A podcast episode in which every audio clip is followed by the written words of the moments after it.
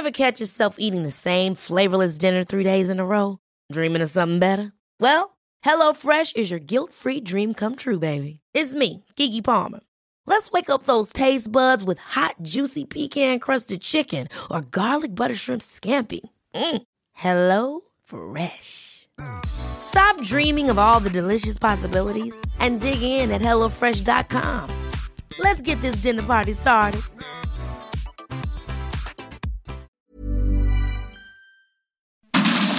Heraldo Media Group presenta Sergio Sarmiento y Lupita Juárez. Información veraz y oportuna con un toque personal y humano. Por el Heraldo Radio, donde la H suena y ahora también se escucha.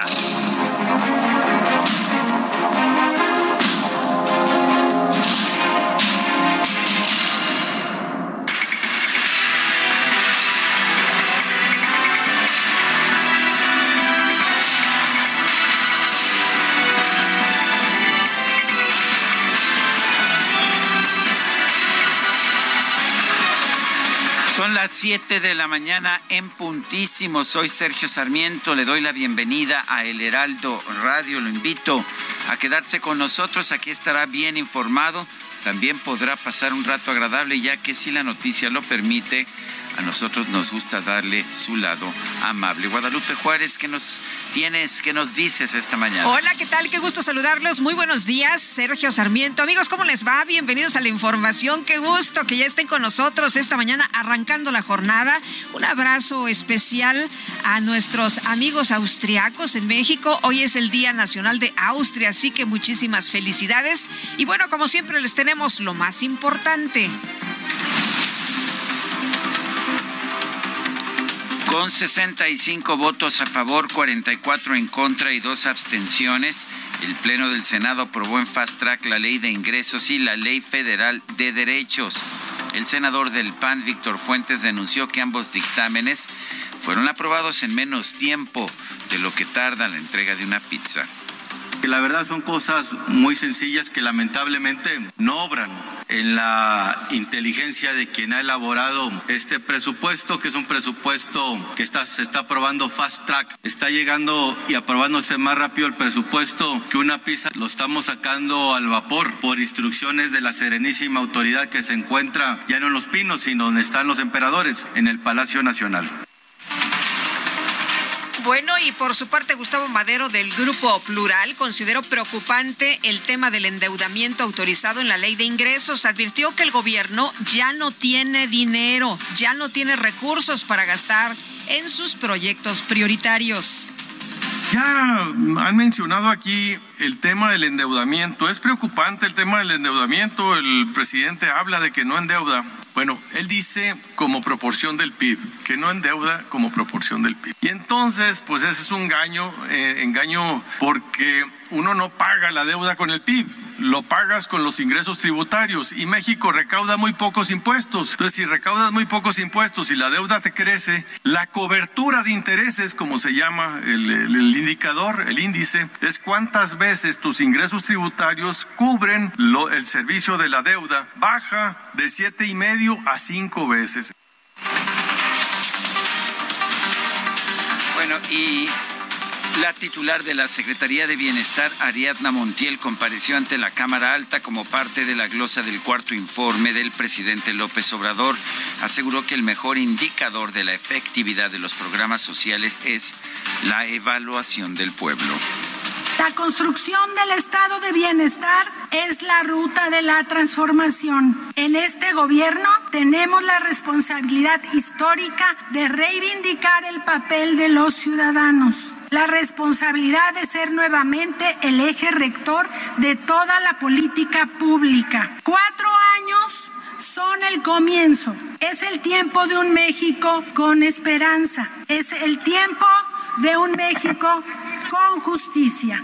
Es el tiempo de un México fraterno, humanista y con bienestar. Por la felicidad de todos, primero los pobres. Muchas gracias. De oposición denunciaron que en este sexenio cuatro millones de personas cayeron en la pobreza. Escuchó usted bien el dato, cuatro millones de personas, mientras que los padrones de beneficiarios de los programas sociales carecen de transparencia. La Cámara de Diputados, las comisiones de puntos constitucionales, reforma política electoral y gobernación aprobaron conformar un grupo de trabajo de 21 integrantes para analizar más de 100 iniciativas en materia electoral. El diputado del PAN, Armando Tejeda Cid, señaló que su partido buscará bajar de 8 a 4% el límite de sobrerepresentación de los partidos políticos en el Congreso. La discusión de los límites sobre la sobre y sobre representación del 8 al 4% en esta Cámara, en el Senado y en los congresos locales, donde todos los partidos no tengamos ni más ni menos y el Poder Legislativo dé valor y certeza a cada fuerza política. El dirigente nacional del PRI, Alejandro Moreno, criticó las opiniones emitidas desde el extranjero sobre la reforma electoral en México. Se refería, sin duda, a los puntos de vista de la Comisión de Venecia, una institución del Consejo de Europa que ha cuestionado la propuesta de reforma electoral del presidente López Obrador. Dijo que su partido no va a permitir, sin embargo, que se dañe a las autoridades electorales. Nosotros como eh, un partido político no solo nacional, sino donde participamos a nivel internacional, eh, tenemos conocimiento en reuniones importantes, tenemos conocimientos de posicionamientos internacionales que hay, pero lo que sí ha dejado claro el sistema mexicano es que el Instituto Nacional Electoral y el Tribunal Federal Electoral son instituciones con reconocimiento internacional. Nosotros atenderemos con decisión nuestras propuestas. El legislativo tiene la capacidad de construir leyes eficaces, eficientes para fortalecer el sistema de partidos. Se acordará usted que hace algunos meses Mario Delgado, el dirigente nacional de Morena, decía que el INE tenía que extinguirse. Bueno, pues asegura que su partido va a impulsar una reforma electoral que no quite legitimidad a las elecciones del 2024. Consideró que las opiniones de la Comisión de Venecia sobre este tema son desinformadas y también parciales. El consejero presidente del Instituto Nacional Electoral, el INE, Lorenzo Córdoba, advirtió que la reforma electoral que impulsan Morena y sus aliados no es para mejorar el sistema democrático, sino para la captura del INE. La Cámara de Diputados aprobó reformas a diversas leyes y al Código Penal Federal para endurecer las penas para los delitos de feminicidio y de homicidio cuando estos se cometan en violación de alguna medida cautelar. Con 479 votos a favor y tres abstenciones, el Pleno de San Lázaro aprobó la prohibición de la venta de alimentos y bebidas empacados con alto contenido calórico al interior y afuera de las escuelas. La gobernadora de Campeche, Laida Sansores, acusó al coordinador de Morena en el Senado, Ricardo Monreal, de realizar acuerdos con el dirigente nacional del PRI, Alejandro Moreno, para beneficiarse políticamente. Pero que ahora él no, ya sabe que no le alcanza para ser presidente. Entonces, ¿qué es lo que está haciendo? Por eso metió las manos en la Ciudad de México. Ahora lo ve uno con toda claridad. Entonces, ahora que no se venga a persinar diciendo guerra sucia, vamos a dividir. Pero si él ya está de aquí dividiendo, anda con Dios y con el diablo y no sabes, este, a veces yo les digo, pues yo ya no sé si es ángel o demonio, ¿no? Por su parte, el senador Ricardo Monreal difundió un video en el que afirma que nada le espanta, incluyendo las intrigas y las descalificaciones. Y la ley de ingresos es el principal instrumento que tendrá el presidente de la República, el señor López Obrador, junto con el presupuesto de egresos. No nos distrae nada ni los juegos de artificios, ni las descalificaciones, ni las intrigas, y en su momento ejerceremos nuestro derecho como lo afirmé. Bueno, y la gobernadora Laida Santores aseguró que el presidente López Obrador tiene la culpa de que haga este tipo de denuncias por todas las cosas que aprendió de él yo sí este, quisiera decirle, pues, al estilo Monreal, que, pues, Andrés Manuel, tú te tienes la culpa. Tú te tienes la culpa porque tú nos enseñaste. Mira, yo me he bebido cada palabra desde el día que te conocí ahí en un pueblo hablando del Fobaproa. Y después, todos sus discursos que dijo y que lo acompañé durante tantos años, te juro que no me perdía una palabra de él. Y a lo mejor aprendí demasiado. Pero él nos habló de principios, de morales, te lo va metiendo y va siendo parte de, de tu forma de ser. El presidente nacional de Morena, Mario Delgado, exigió a la gobernadora Laida Sansores y al senador Ricardo Monreal que detengan su enfrentamiento mediático, ya que este solo favorece a la oposición. Yo coincido con el presidente de la República que eh, cuidemos mucho eh, no pelearnos entre nosotros, entre los integrantes eh, de Morena Nada le favorece más a la oposición, nada le favorece más a los conservadores, a la derecha, que nuestro movimiento se divida, que estemos peleados entre nosotros. También coincidimos que la vida pública debe ser cada vez eh, más eh, pública, pero que no eh, cometamos ninguna imprudencia, que tengamos madurez política, que como nos pide siempre el presidente, pues tengamos una relación fraterna entre eh, nosotros. Bueno, pues a ver, a ver si hacen caso, porque pues está muy enfrentado, está muy enconado este, este enfrentamiento. Laida Sansores decía, no, bueno, pues es que Monreal ya no está con nosotros, ¿no? Estará en cuerpo, pero no en alma, ya no está con nosotros Ricardo Monreal, que anda jugando con Dios y con el diablo.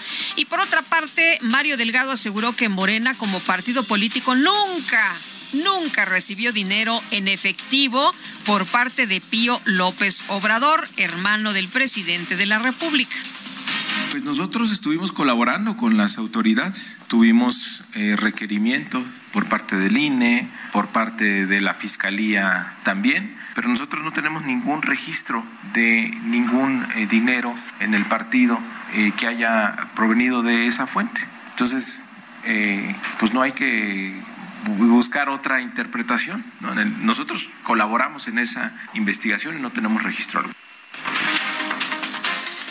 El gobernador de Sonora, Alfonso Durazo, confirmó que Rodolfo Castro Valdés, jefe de la oficina del Ejecutivo Estatal, se va a separar de su cargo tras ser vinculado a proceso por peculado y uso indebido de funciones por el caso de la planta Next Energy. Un juez de control determinó sobreseer el proceso en contra del exgobernador de Nuevo León, Jaime Rodríguez Calderón, por presuntamente recibir aportaciones ilegales durante su campaña presidencial del 2018 gobernador de Nuevo León, Samuel García, se reunió este martes con el secretario de la Defensa Nacional, Luis Crescencio Sandoval, para abordar el tema de la seguridad en el Estado. Y el director de tránsito del municipio de General Suazua, eh, en Nuevo León, Eduardo Alejandro Galván Cavazos, murió en una clínica tras ser atacado a balazos cuando viajaba en su automóvil. En Guanajuato se registró un ataque contra una familia de la comunidad de El Maguey en el municipio de San Francisco del Rincón. Se confirmó un saldo de por lo menos cuatro muertos, incluyendo a tres menores de edad. La Fiscalía General de Puebla informó que dos hombres fueron vinculados a proceso por el homicidio de la madre buscadora Blanca Esmeralda Gallardo, integrante del colectivo Voz de los Desaparecidos. Un grupo de padres de familia de la guardería número 35 del IMSS realizó un bloqueo en la alcaldía Cuauhtémoc de la Ciudad de México para denunciar que el pasado 14 de octubre cuatro niños fueron hospitalizados por beber cloro en esa instancia, en esa instancia infantil. El día 14 de octubre del año en curso, a los niños le dieron en su colación cloro puro en vez de agua. Así es. ¿Cómo lo confirmaron ustedes? Porque la directora a las cinco, a las únicas cinco mamás, este, nos subió a dirección y nos comentó eso, pero ella quiso minimizar las cosas comentándonos que era cloro diluido en agua. Entonces, una mamá que llegó primero por su niña, ella sí pidió el vaso muestra y ella confirmó que era cloro puro porque se veía amarillo y cuando ella lo tomó, mm, pues le quemó. En una audiencia de la Comisión Interamericana de Derechos Humanos, la representante permanente de México ante la OEA, Lucilena Baños, llamó a quienes critican la militarización de la seguridad pública en México a que dejen de actuar como arietes del conservadurismo. me permito transmitir el mensaje del presidente de la República. En el México de ahora, y a diferencia de lo que sucedía en los gobiernos neoliberales cuando ustedes guardaban silencio cómplice, no se violan derechos humanos y ninguna corporación militar comete actos de barbarie como torturas, masacres o ajusticiamiento. Los conminamos respetuosamente a que dejen de servir, dejen de simular y de actuar como arietes del conservadurismo de México y de otros países del mundo. Muchas gracias. El Pentágono dio a conocer que el gobierno de Rusia le notificó sobre sus planes de llevar a cabo maniobras de sus fuerzas nucleares como parte de un ejercicio anual de rutina. El presidente de los Estados Unidos, Joe Biden, advirtió a Rusia que el uso de armas nucleares tácticas en su invasión a Ucrania sería un grave error. Y en información deportiva, el Real Madrid tuvo su primera derrota en la temporada al caer por marcador de 3 a 2 ante el Leipzig de Alemania en la fase de grupos de la UEFA Champions League.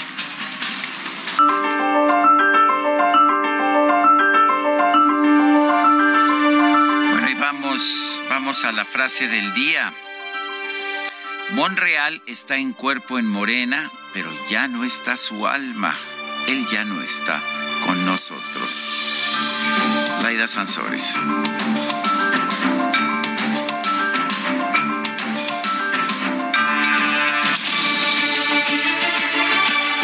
Frase para Día de Muertos, ¿verdad? Se adelantó un poquito. Se adelantó un poco. Monreal, que ayer estuvo con las Catrinas ahí cantando, dijo que no le tiene miedo a nada, que no le tiene miedo a la muerte, que, pues ya sabes, algunos ya lo declaran muerto políticamente.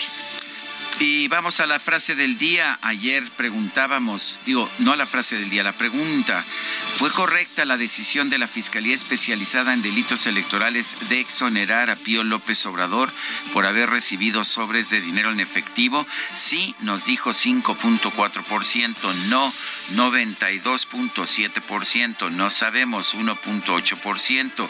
Recibimos 6.074 participaciones. La que sigue, por favor. Ya coloqué efectivamente en mi cuenta personal de Twitter, arroba Sergio Sarmiento, la siguiente pregunta. Dice Laida Sansores que Ricardo Monreal es un traidor a Morena. Tiene razón, nos dice 26.6%. Miente, 38.5%. ¿Quién sabe? 34.9%. En 44 minutos hemos recibido 467 votos. Las destacadas de El Heraldo de México.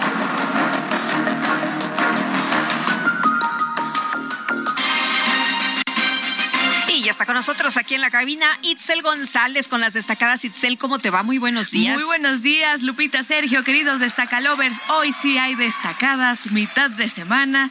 Tenemos poco tiempo, así que comenzamos rapidito con la información esta mañana. En primera plana, arman grupo especial, pasan para noviembre reforma electoral. Legisladores de todas las fuerzas parlamentarias, menos de Movimiento Ciudadano, se encargarán de construir un dictamen. País, Adán Augusto López reconoce interés en presidencia. En Michoacán, el titular de la CEGOP se destapó para encuesta de Morena rumbo a 2024.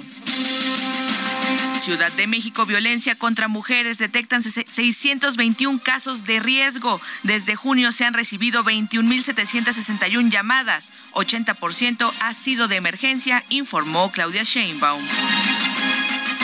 Estados, delito electoral absuelve juez al Bronco, libra uno de dos cargos, seguirá en prisión en casa por el otro. Orbe, olvidan el COVID-19, Europa preocupada por energía. Pese a que los contagios aumentan, los ciudadanos están más inquietos por la llegada del invierno. Meta, Sergio Pérez, feliz en casa ante más de 130 mil aficionados en Guadalajara. Checo da una muestra de su habilidad previo al Gran Premio de la Ciudad de México. Y finalmente, en mercados, kilo de tortilla sube más de 3 pesos. Pasó de 18.74 del cierre de enero de 2022 a 21.87 al 21 de octubre. Lupita, Sergio, amigos, hasta aquí las destacadas del Heraldo. Feliz miércoles. Gracias, Itzel. Buenos días. El secretario de Gobernación, Adán Augusto López, dijo que hay una investigación internacional en contra del expresidente Felipe Calderón por el operativo rápido y furioso. José Antonio Crespo, analista político, está en la línea telefónica. José Antonio, buenos días. Cuéntanos, eh, ¿existe esta, sabemos que exista realmente esta investigación y cuál sería la responsabilidad del presidente Felipe Calderón en este caso de armas que entraron ilegalmente a nuestro país?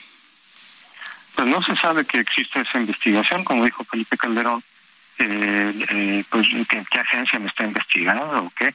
En todo caso, no no hemos tenido noticia de que hubiera eso. Si se quisiera procesar al, al, al presidente, expresidente Calderón, pues tendría que hacerlo el propio gobierno, si todavía eh, son de delitos que, que no han prescrito, quizá algunos de esos supuestos delitos a Calderón no hubieran prescrito, pero el propio presidente López Obrador ha dicho varias veces que él prefiere no juzgar a los expresidentes, a pesar de que se hizo una consulta al respecto. Recordemos que él dijo que, no iba a votar, pero que si hubiera ido a votar, hubiera votado por el no. Él prefiere mejor empezar a combatir a partir de ahora, cosa que tampoco se ve muy clara, y olvidarse de los expresidentes. Pero en cambio siguen utilizando esas acusaciones pues, mediática y políticamente. En realidad, eh, no se trata de combatir la impunidad y la corrupción, porque ya lo estarían haciendo, también en el caso del presidente Peña Nieto, sino que es el uso político de la ley para golpear, para mediatizar y eh, pues eventualmente utilizarlo también electoralmente, ahora que vienen comicios importantes, el presidencial desde luego.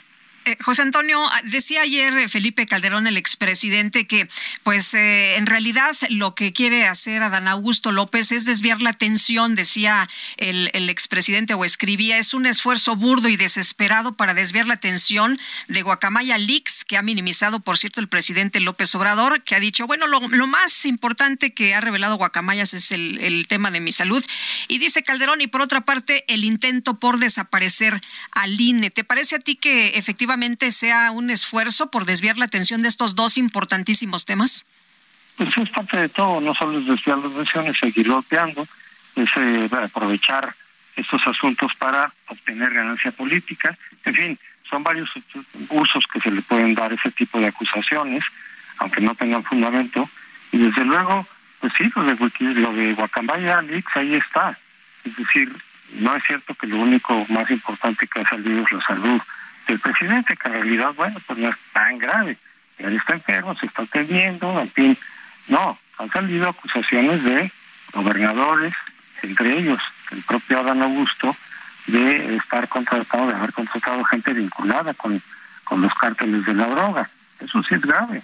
En caso de pues es comparable a lo que también ha sido parte del discurso de este gobierno de García Luna, ¿no? Es decir, aquí nunca va a haber un García Luna y resulta el ejército dice, porque esto no salió ni de la oposición ni de la prensa, esa información que tiene el ejército, y nos podemos imaginar que el ejército no mete información que no tenga algún fundamento. Eh, ¿Para qué estar metiendo ahí que chismes o qué sé yo? Si lo tiene ahí es porque algo ha detectado, porque hay indicios, entonces es muy grave o que se estén vendiendo desde el propio ejército armas a los a los eh, narcotraficantes, o que hubieran sabido de un posible eh, asesinato y no hubieran hecho nada para prevenirlo. Sí, son acusaciones muy graves, es información muy grave más bien que viene en la información del ejército.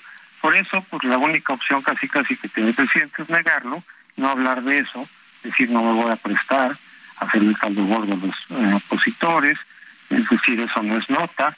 Eh, ¿Por qué? Pues porque está tan complicado el asunto, son asuntos tan delicados que no hay manera de de irlos aclarando debidamente. Eh, tampoco se puede simplemente negar y decir, pues no, no lo han hecho. Por ejemplo, que yo sepa, Dan Augusto no ha salido a decir, por supuesto que no, no hay nada de eso. Eh, eh, entonces, mejor negar, es mejor decir que no le van a entrar ese asunto, porque en realidad es muy difícil de manejarlo satisfactoriamente.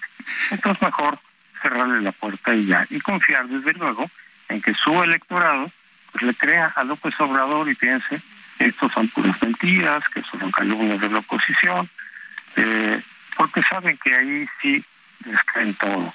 Pues la, la apuesta es decir, los opositores crean lo que quieran, no los vamos a convencer. Así lo ha dicho a veces López Obrador. pero al mismo tiempo confían en que su, en que su voto duro, que no es pequeño, no se crea absolutamente todo como ocurre al presidente. Bueno, pues José Antonio Crespo, analista político, gracias por conversar con nosotros esta mañana. Con mucho gusto, Sergio. Hasta luego. Son las 7 de la mañana con 24 minutos. Le recuerdo nuestro número de WhatsApp para que nos mande usted mensajes 55 2010 9647. Pueden ser mensajes escritos o mensajes de voz 55 2010 9647. En Twitter, arroba Sergio y Lupita. Le recomiendo también arroba Heraldo de México. Nosotros, Guadalupe Juárez y Sergio Sarmiento, vamos a una pausa en estos momentos, pero no se vaya porque regresamos en unos instantes más. Se me fue el aire. Fue horrible, horrible.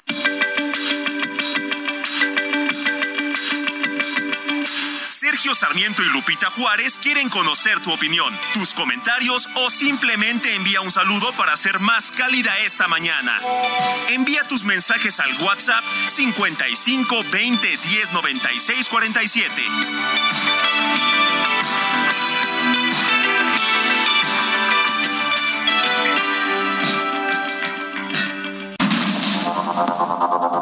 Continuamos con Sergio Sarmiento y Lupita Juárez por el Heraldo Radio.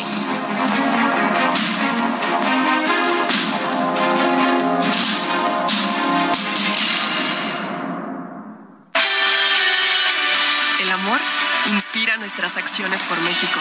Reforestando la tierra, reciclando, cuidando el agua, impulsando a las mujeres y generando bienestar en las comunidades. Juntos somos Coca-Cola y contigo el amor multiplica.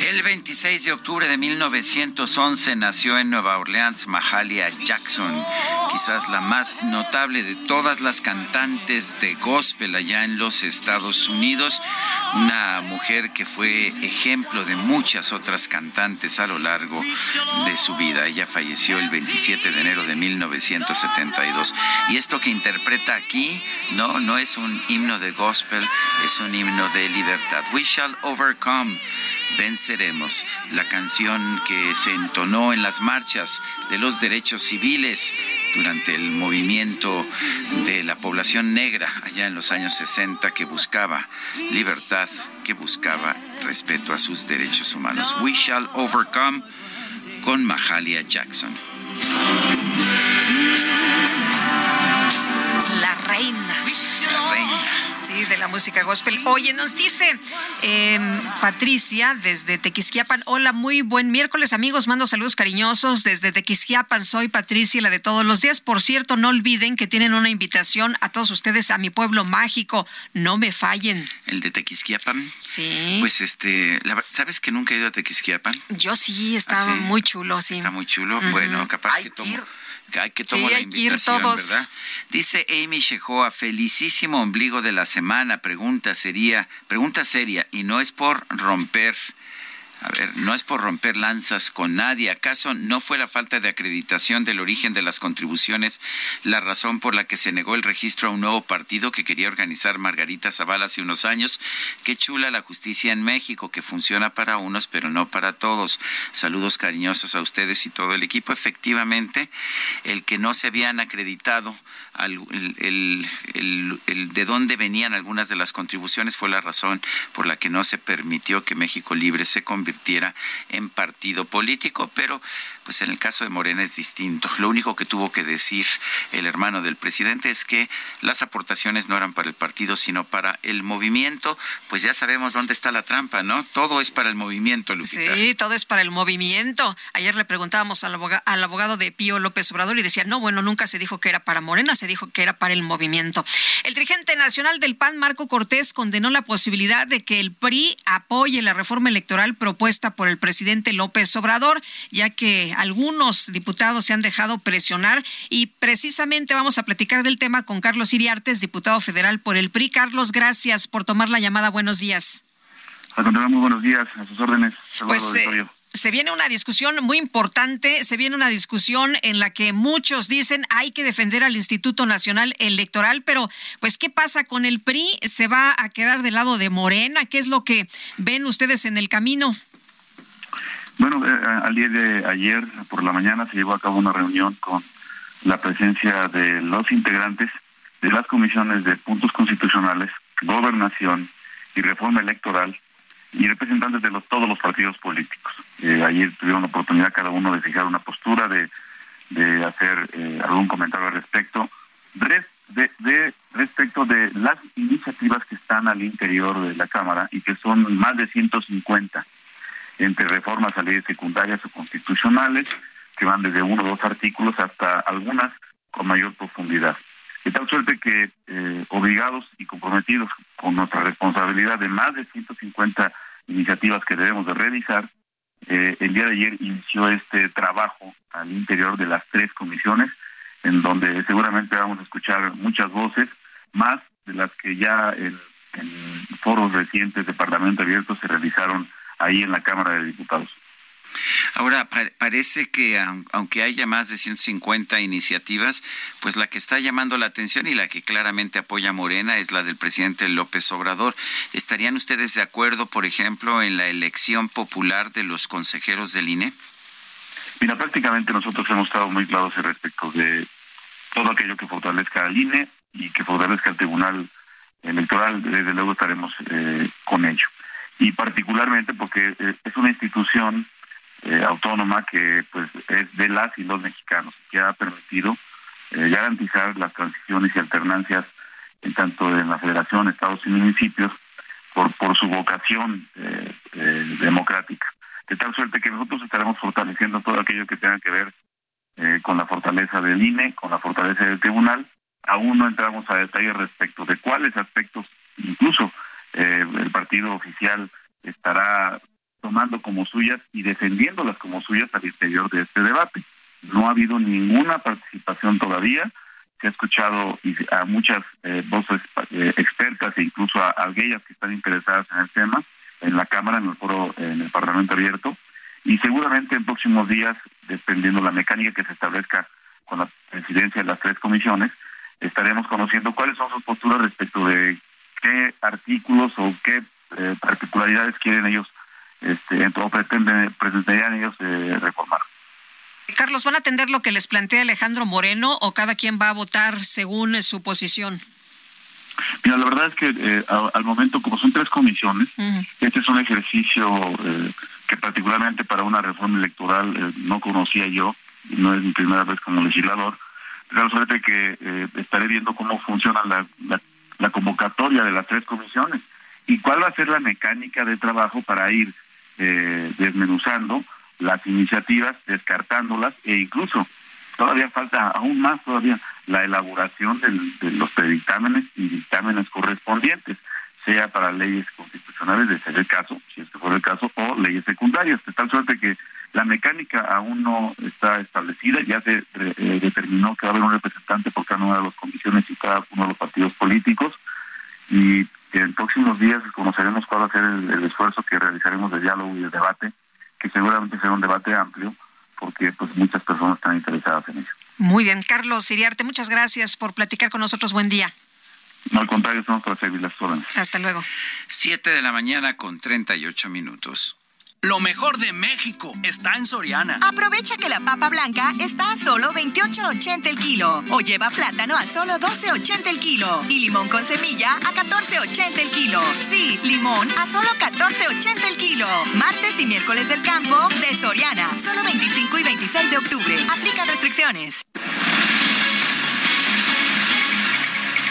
Alejandro Rojas Díaz Durán, un asesor del senador Ricardo Monreal, anunció el inicio del programa Miércoles de León que sería en respuesta a la gobernadora de Campeche, Laida Sansores, quien pues ha buscado atacar al senador Monreal en sus martes de Jaguar. Tenemos en la línea telefónica Alejandro Rojas Díaz Durán. Alejandro, gracias por tomar nuestra llamada.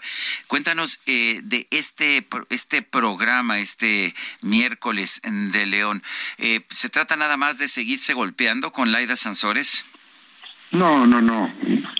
No es una guerra de lodo, sino es que la gente tenga claridad de que Morena hay dos visiones de, del país al menos. Una que representa precisamente la gobernadora Laida Sazores, que es una línea muy reaccionaria y muy eh, antidemocrática. Reaccionaria porque quiere restaurar el pasado, un régimen político presidencialista absolutista, prácticamente con un partido de Estado y ahora con el añadido de un de una militarización este creciente de, del régimen. Y, la segunda eh, en contraposición estamos una a la democrática progresista más ciudadana no entonces tenemos dos visiones de país y ese es el debate de fondo y la sucesión presidencial que es está muy adelantada y esto ha, ocasionado ese tipo de ataques, ¿no? Pero no se trata de, de ver quién avienta más más, más injurias, calumnias o, golpes, no, se trata simplemente de dejar las cosas eh, claras, que hay un contrapunto y que la gente sepa eh, qué pensamos, cómo lo pensamos y también este ir trazando una ruta en el proyecto presidencial de Ricardo Borreal, que es otra ruta distinta a la de esta línea política en Morena. Eh, Alejandro, ayer eh, decía Laida Sansores que Ricardo Monreal no tiene pues eh, oportunidad no en la carrera a la presidencia de la República, esto por una parte, y preguntarte también si van a interponer alguna denuncia por estos temas de espionaje. Bueno, Ricardo seguramente estará ya valorando esa posibilidad, este, porque eh, ese tipo de conversaciones eh, que Laida ha pedido ha sido de conocimiento público es un delito porque la intervención telefónica eh, está prohibida en la Constitución y, lo que se ha dedicado la gobernadora Laida Sansores es precisamente a, a, dar a conocer este tipo de comunicaciones que fueron extraídas de manera eh, ilegal. Pero eh, nos decían de los expertos, eh, ahí parece consenso, de que inclusive ni siquiera son son auténticas, ¿no? Estas estas conversaciones supuestas en WhatsApp, sino que son unos montajes. Pero pero finalmente el, el objetivo de, de la gobernadora no es tanto que sean verdaderas, simplemente es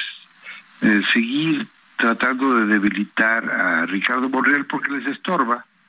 Uh, Monreal eh, en, este proceso de la sucesión presidencial porque él ha exigido piso parejo, elecciones primarias, que la gente vote con una, en una elección organizada por el INE, eh, y pues evidentemente ellos no quieren, ellos quieren una encuesta que es que no es más que una eh, una imposición disfrazada este, de un dedazo a través de este método que no es un método democrático, simplemente es un ejercicio estadístico y está eh, en Morena, siempre lo manipulan a favor de, de la decisión que el Palacio Nacional ya se ha tomado.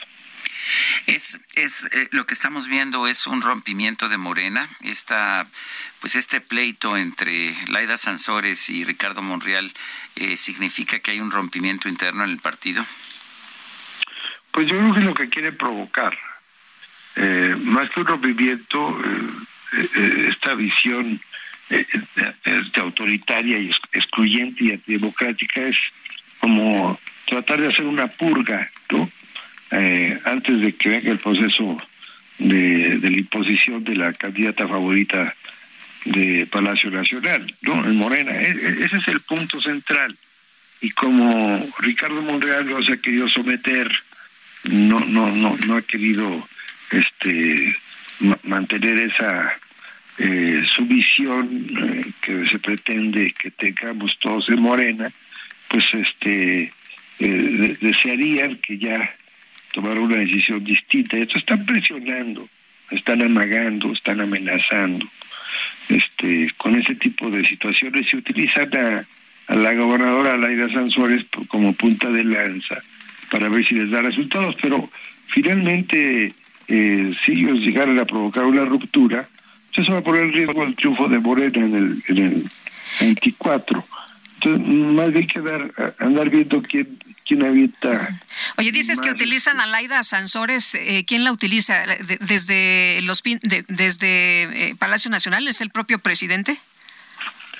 No, es una línea política dentro de Morena. Esta línea política, eh, como decía, reaccionaria y, antidemocrática, este que, que tiene como, pensamiento tratar de imponernos a todos los mexicanos el pensamiento único. Son los que están pensando en debilitar al INE, son los que, mismos que excluyeron del proyecto de Morena y, del gobierno a las clases medias, a los micro y pequeños empresarios, este, a, la gente del campo que le suspendieron más de 30 programas, son los mismos que han atacado a los científicos, a los a los académicos, a los intelectuales, inclusive muchos eh, pues de izquierda eh, este de hace muchos años que han venido venían acompañándonos desde hace mucho tiempo eh, y, es esta línea política que este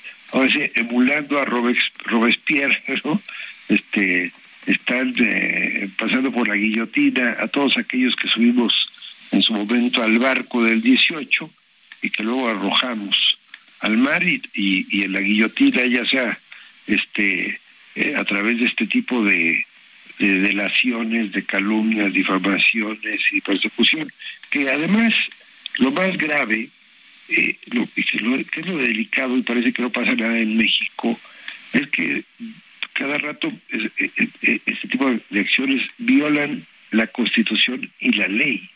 Eh, y esta violación sistemática de la Constitución y de la ley de parte de una gobernadora, este, eh, en total impunidad, pues nos da eh, claridad de que estamos viviendo un momento muy complejo en donde se está normalizando, ¿verdad?, el hecho de que se puede actuar con total impunidad desde el poder político. Y eso este, es una señal muy clara de que es una vía muy autoritaria la que ellos están decidiendo, porque estamos normalizando que un gobernante pueda violar sistemáticamente la ley y poniendo en riesgo incluso y en indefensión a los ciudadanos eh, comunes, ¿no? Porque si se atreven este a atacar a adversarios políticos o a Ricardo Monreal en este caso que es un colega este que tienen eh, una representación, un determinado poder político,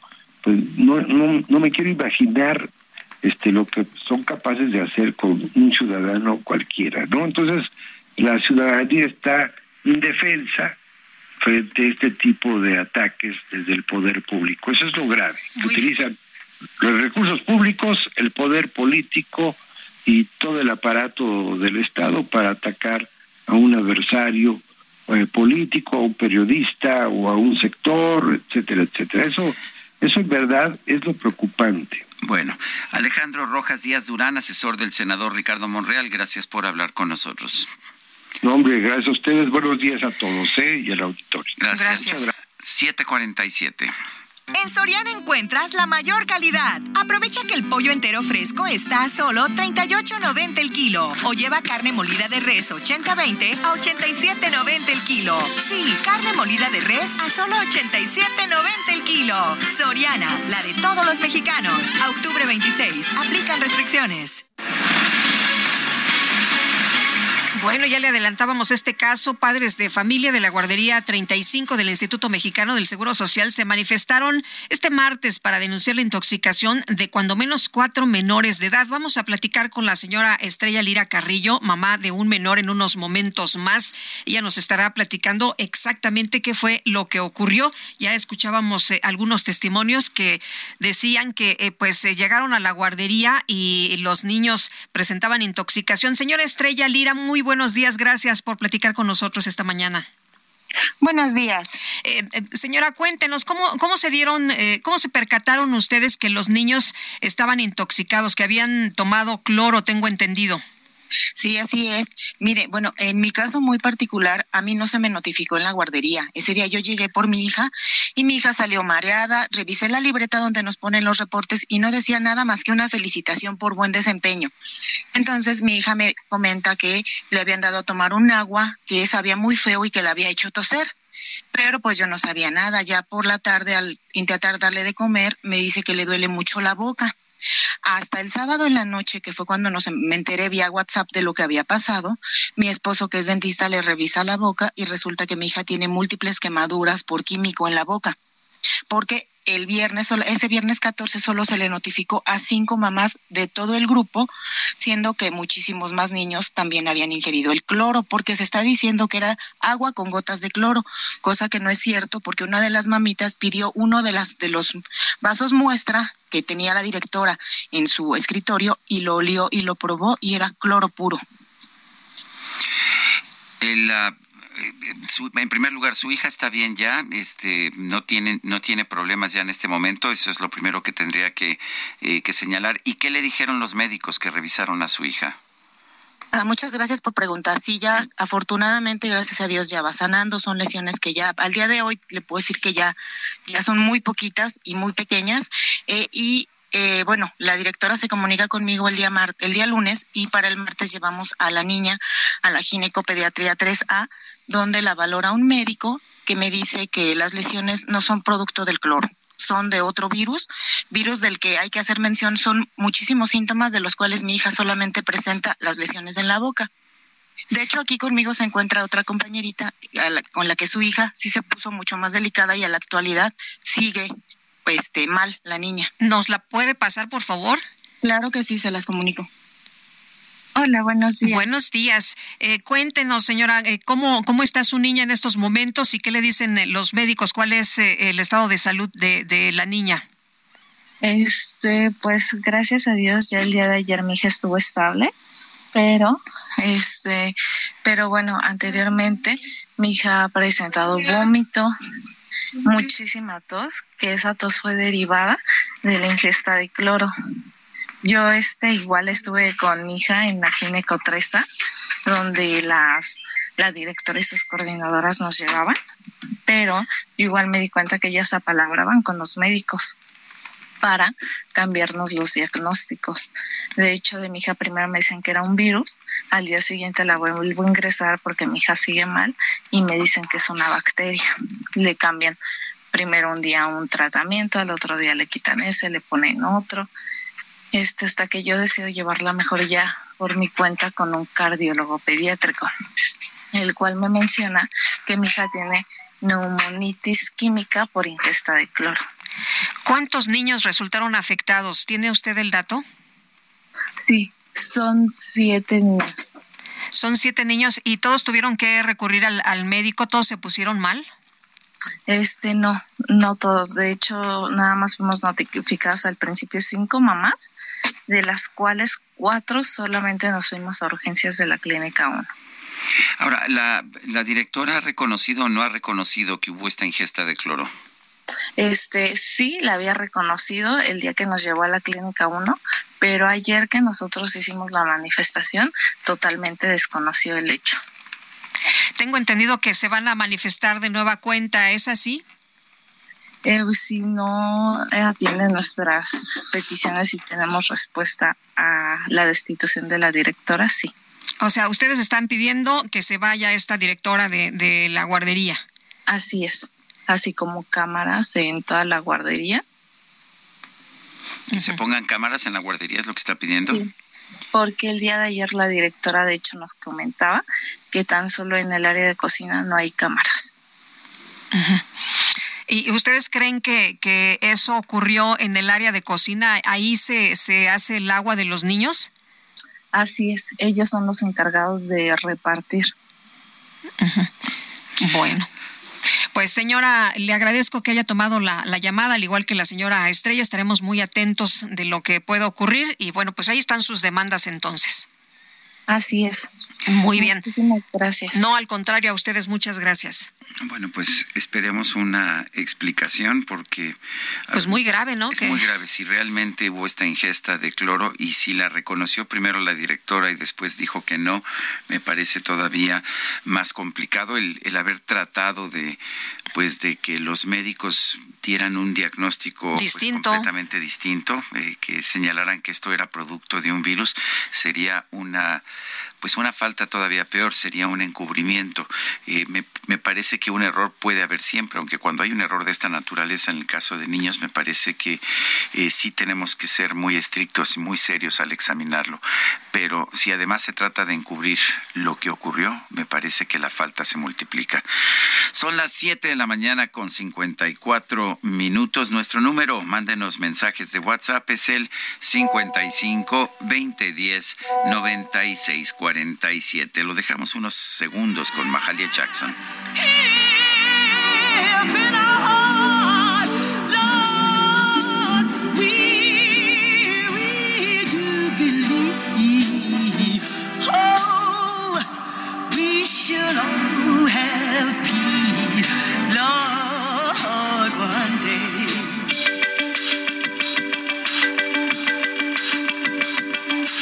Sergio Sarmiento y Lupita Juárez quieren conocer tu opinión, tus comentarios o simplemente envía un saludo para ser más cálida esta mañana. Envía tus mensajes al WhatsApp 55 20 10 96 47.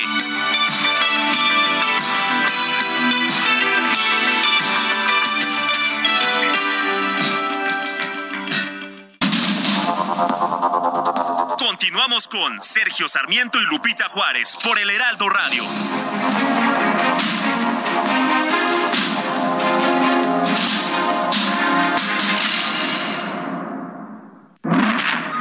Estufa que manejas desde el smartphone?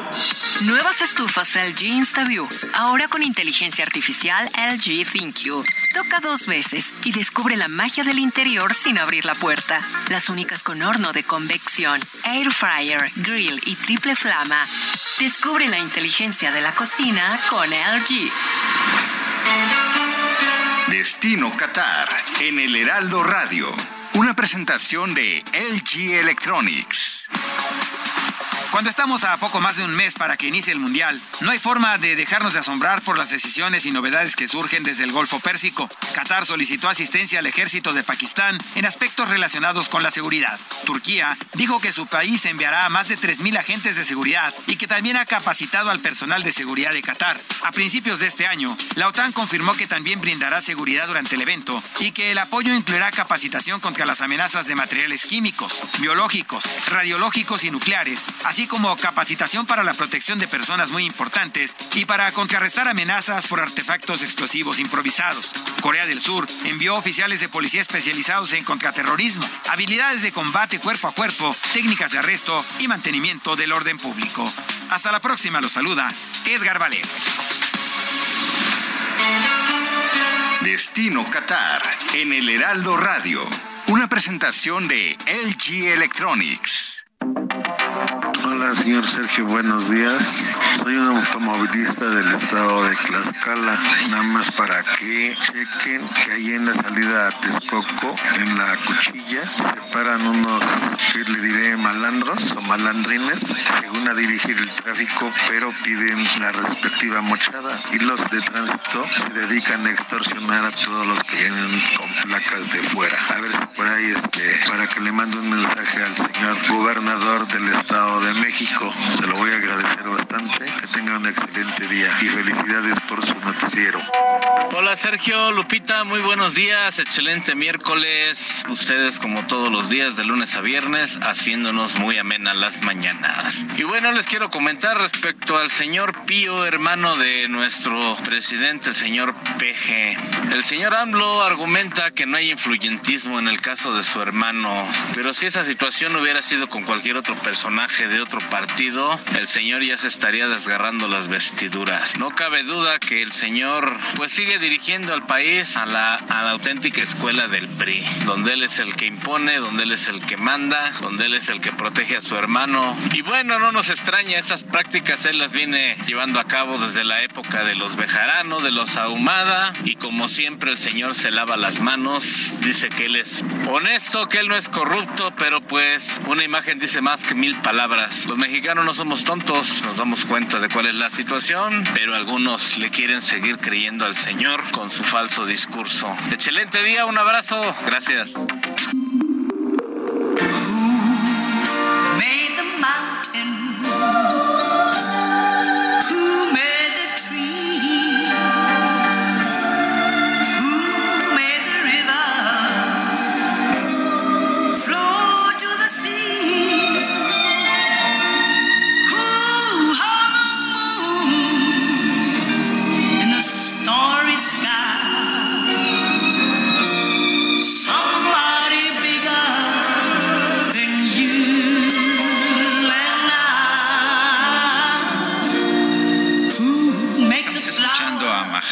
Jackson me parece que es realmente extraordinaria. Esto se llama Somebody Bigger Than You and I, alguien mayor que tú y yo.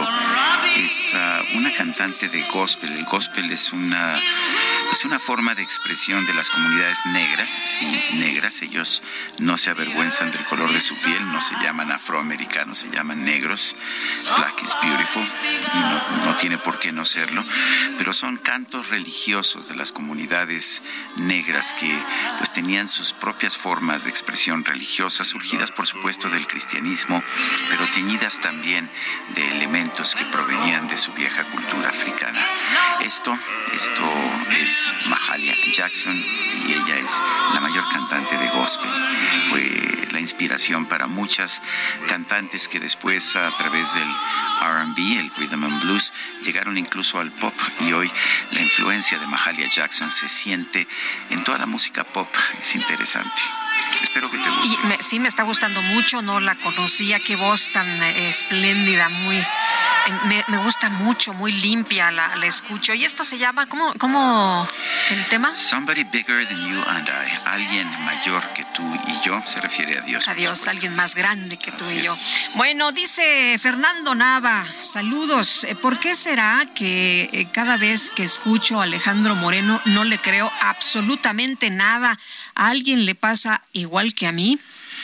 Pues no sé, habrá que preguntarle a todo el mundo, pero hay mucha gente que, que, comparte con usted, señor Nava, esa idea. Dice otra persona, con la encuesta de hoy me surgió la duda, ¿alguna vez ha ganado la opción quién sabe? Iván.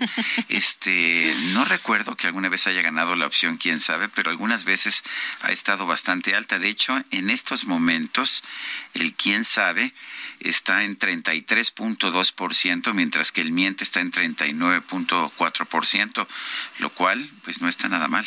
No está nada mal. Oye, nos dice una persona, buen día, todas las noticias y declaraciones de política es pura porquería con intereses personales, es lo que nos escribe Batiato. Y los políticos tienen pues muy mala fama, ¿no? Cuando hay encuestas, por ejemplo, de los eh, políticos siempre salen en los peores lugares, no así el Instituto Nacional Electoral. Hoy veía una encuesta del financiero donde el 68% aprueba la labor del Instituto Nacional Electoral y creen que funciona bien.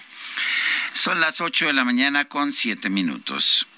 Lo mejor de México está en Soriana. Aprovecha que la papa blanca está a solo 28.80 el kilo o lleva plátano a solo 12.80 el kilo y limón con semilla a 14.80 el kilo. Sí, limón a solo 14.80 el kilo. Martes y miércoles del campo de Soriana, solo 25 y 26 de octubre. Aplica restricciones. El pronóstico del tiempo con Sergio Sarmiento y Lupita Juárez.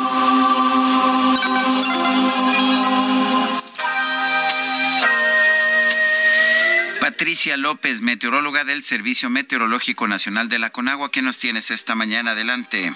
Gracias, Sergio Lupita. Es un gusto saludarlos a ustedes y a todos los que nos escuchan. Les comento que el Frente Frío número 5 recorrerá el oriente de México y se estacionará al norte de la península de Yucatán, lo que propiciará lluvias puntuales fuertes en los estados del sureste de México, así como en la península de Yucatán. Se espera que la masa de aire frío que lo impulsa eh, mantenga ambiente muy frío en, al amanecer en zonas serranas al norte del país.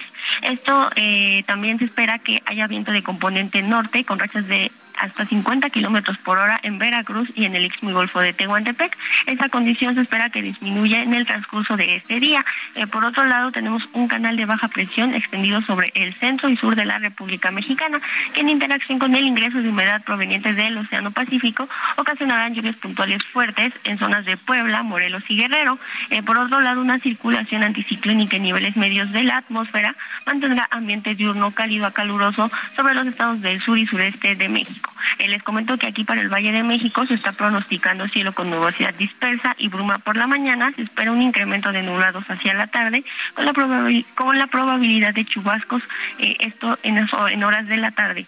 En cuanto a las temperaturas, estará oscilando la máxima entre 25 y 27 grados Celsius, mientras que la mínima para el día de mañana al amanecer entre 13 y 15 grados Celsius. Sergio Lupita, este es el reporte desde el Servicio Meteorológico Nacional. Patricia López, muchas gracias. Hasta luego. Hasta luego. Bueno, el Instituto Nacional de Estadística y Geografía, el INEGI, presentó el reporte final sobre mortalidad. Ya habíamos hablado, ¿no? Se había dado eh, un adelanto de esta información de mortalidad en México. Ahora se da ya el reporte final. Y bueno, pues eh, durante el 2021, ¿cuáles fueron las causas principales de mortalidad? Vamos a platicar con el maestro Edgar Bielma Orozco, director general de Estadísticas Sociodemográficas del INEGI. Maestro, ¿cómo está usted? Qué gusto saludarlo esta mañana. Lupita, como siempre, un gusto saludarte también a ti, a, ti, a tu auditorio y también a, eh, y, eh, contentos de ya por fin cerrar esta este trabajo tan extenuante que fue eh, la medición de las defunciones de, de, durante dos años que fueron complicados, pero ya le tenemos a la ciudadanía un informe muy detallado de qué fue lo que sucedió en estos dos años más críticos de la pandemia. Adelante. bueno, Maestro, eh, lo que arroja este reporte, eh, veíamos eh, algunas enfermedades hace, hace algunas semanas que platicábamos con usted, pero cuéntenos ya en el, en el reporte final, pues, ¿qué es lo que dice la información? ¿Fue el COVID? ¿Fue el corazón? ¿Fue la diabetes? ¿Qué nos pasó? Bueno, iniciamos con esto, ¿no? En, se registraron un millón 122.249 defunciones en el país registradas para 2021, de las cuales que correspondan como tal al año 2021 porque fallecieron en ese momento eh, eh, es casi un millón cien mil, destacando que de este millón eh, a diferencia del año 2020, en el, en el 2021 ya sí se determina que la primera causa de muerte para el año 2021 fue COVID-19 con 200, casi 239 mil defunciones, eh, eh, Lupita, a diferencia de 2020 que había sido de 200 mil, 200 mil 270 defunciones. En segundo lugar tenemos las enfermedades al corazón con 225 mil. Eh, casi 500 y en tercer lugar la diabetes mellitus con 140 mil. En las tres tuvimos, este, eh, eh, perdón, en las dos primeras tuvimos incrementos, en la, en la tercera eh, hubo un ligero, un ligero descenso y en hombres fue la primera causa de muertes con 145 mil y en el caso de las mujeres fue eh, COVID-19 fue la segunda causa con 93.600 con un incremento importante de 71.500 a esos 93.000 adelante. Eh, veo que las muertes aumentaron de forma muy importante desde 2019 cuando teníamos una cifra de 747.000 y tanto en 2020 como en 2021 tuvimos cifras superiores al millón, alrededor de un millón cien mil. Todo esto es producto del COVID, ¿no es así? Sería el verdadero costo de esta pandemia? Sí, sí, por supuesto. Eh, se le conoce como, como impacto directo o indirecto, pero al final del día todo ese crecimiento eh, es COVID. Eh, por eso, por eso de hecho se calcula lo que se conoce como el exceso de mortalidad, que es la diferencia precisamente de las tendencias de mortalidad que venían comportándose en nuestro país y diferenciadas con este con lo que con lo que está impactando la pandemia. En este caso tenemos un estimado de, diferencia de entre el 41 hasta el 47% de incremento en las defunciones eh, derivado del, del COVID-19, Sergio. Destacando además que esta pandemia ya para la edición 2021 afectó a todas las edades, es decir, el, el, año 2020 teníamos grupos de edades donde no, no se había presentado entre las 10 primeras causas, ahora sí está dentro de las 10 primeras, destacando las edades de los 35 a los eh, 64 años, donde fue la primera causa de muerte, en el rango de 25 a 34 años fue la segunda, en el de 15 a 24, que estamos hablando de población muy joven, eh, fue la quinta causa, en niños de 10, de 10 a 14 fue eh, eh, la séptima causa, y en, en, en el rango de, de 1 a 9 años fue la primera perdón, fue la, fue la sexta causa, una disculpa, fue la sexta causa eh, de muerte. Adelante. Eh, maestro, nos dijeron que los niños no se morían de COVID, pero ustedes tienen reporte entonces ahí de manera concreta, pues eh, que demuestra todo lo contrario, ¿no? Bueno, tenemos rangos y, ya no lo referí, pero por ejemplo en, en, el caso de los de los bebés, los de menos de un año, eh, se reportó que fue la, séptima causa con 195 defunciones.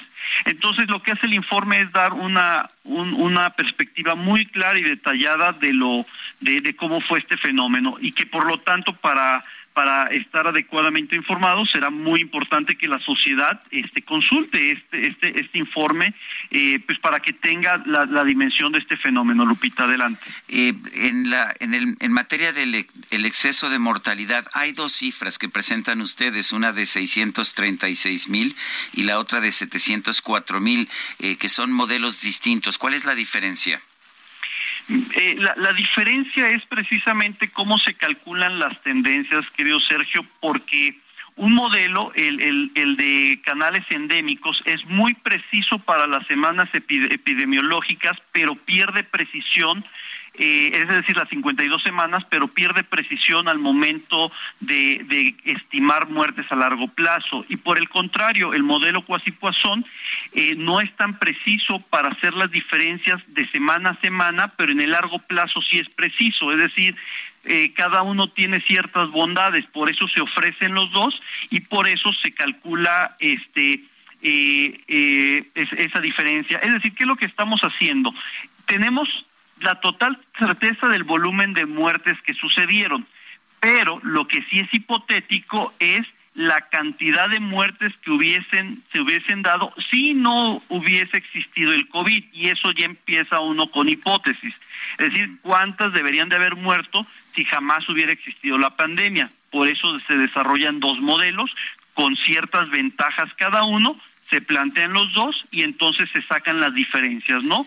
Que, que lo que nos estaría diciendo es que las, eh, el exceso de mortalidad estaría entre las 640 mil y las 705 mil ya redondeando cifras. Eh, en, en, la gráfica, en la gráfica en que muestran el exceso de mortalidad por todas las causas, veo que, pues fundamentalmente para la semana 50, para el fin del 2021, ya el exceso de mortalidad estaba, ya no había exceso de mortalidad, ya habíamos regresado a la curva esperada. ¿Significa esto, pues, que ya no tenemos ese exceso de mortalidad, ya superamos la pandemia?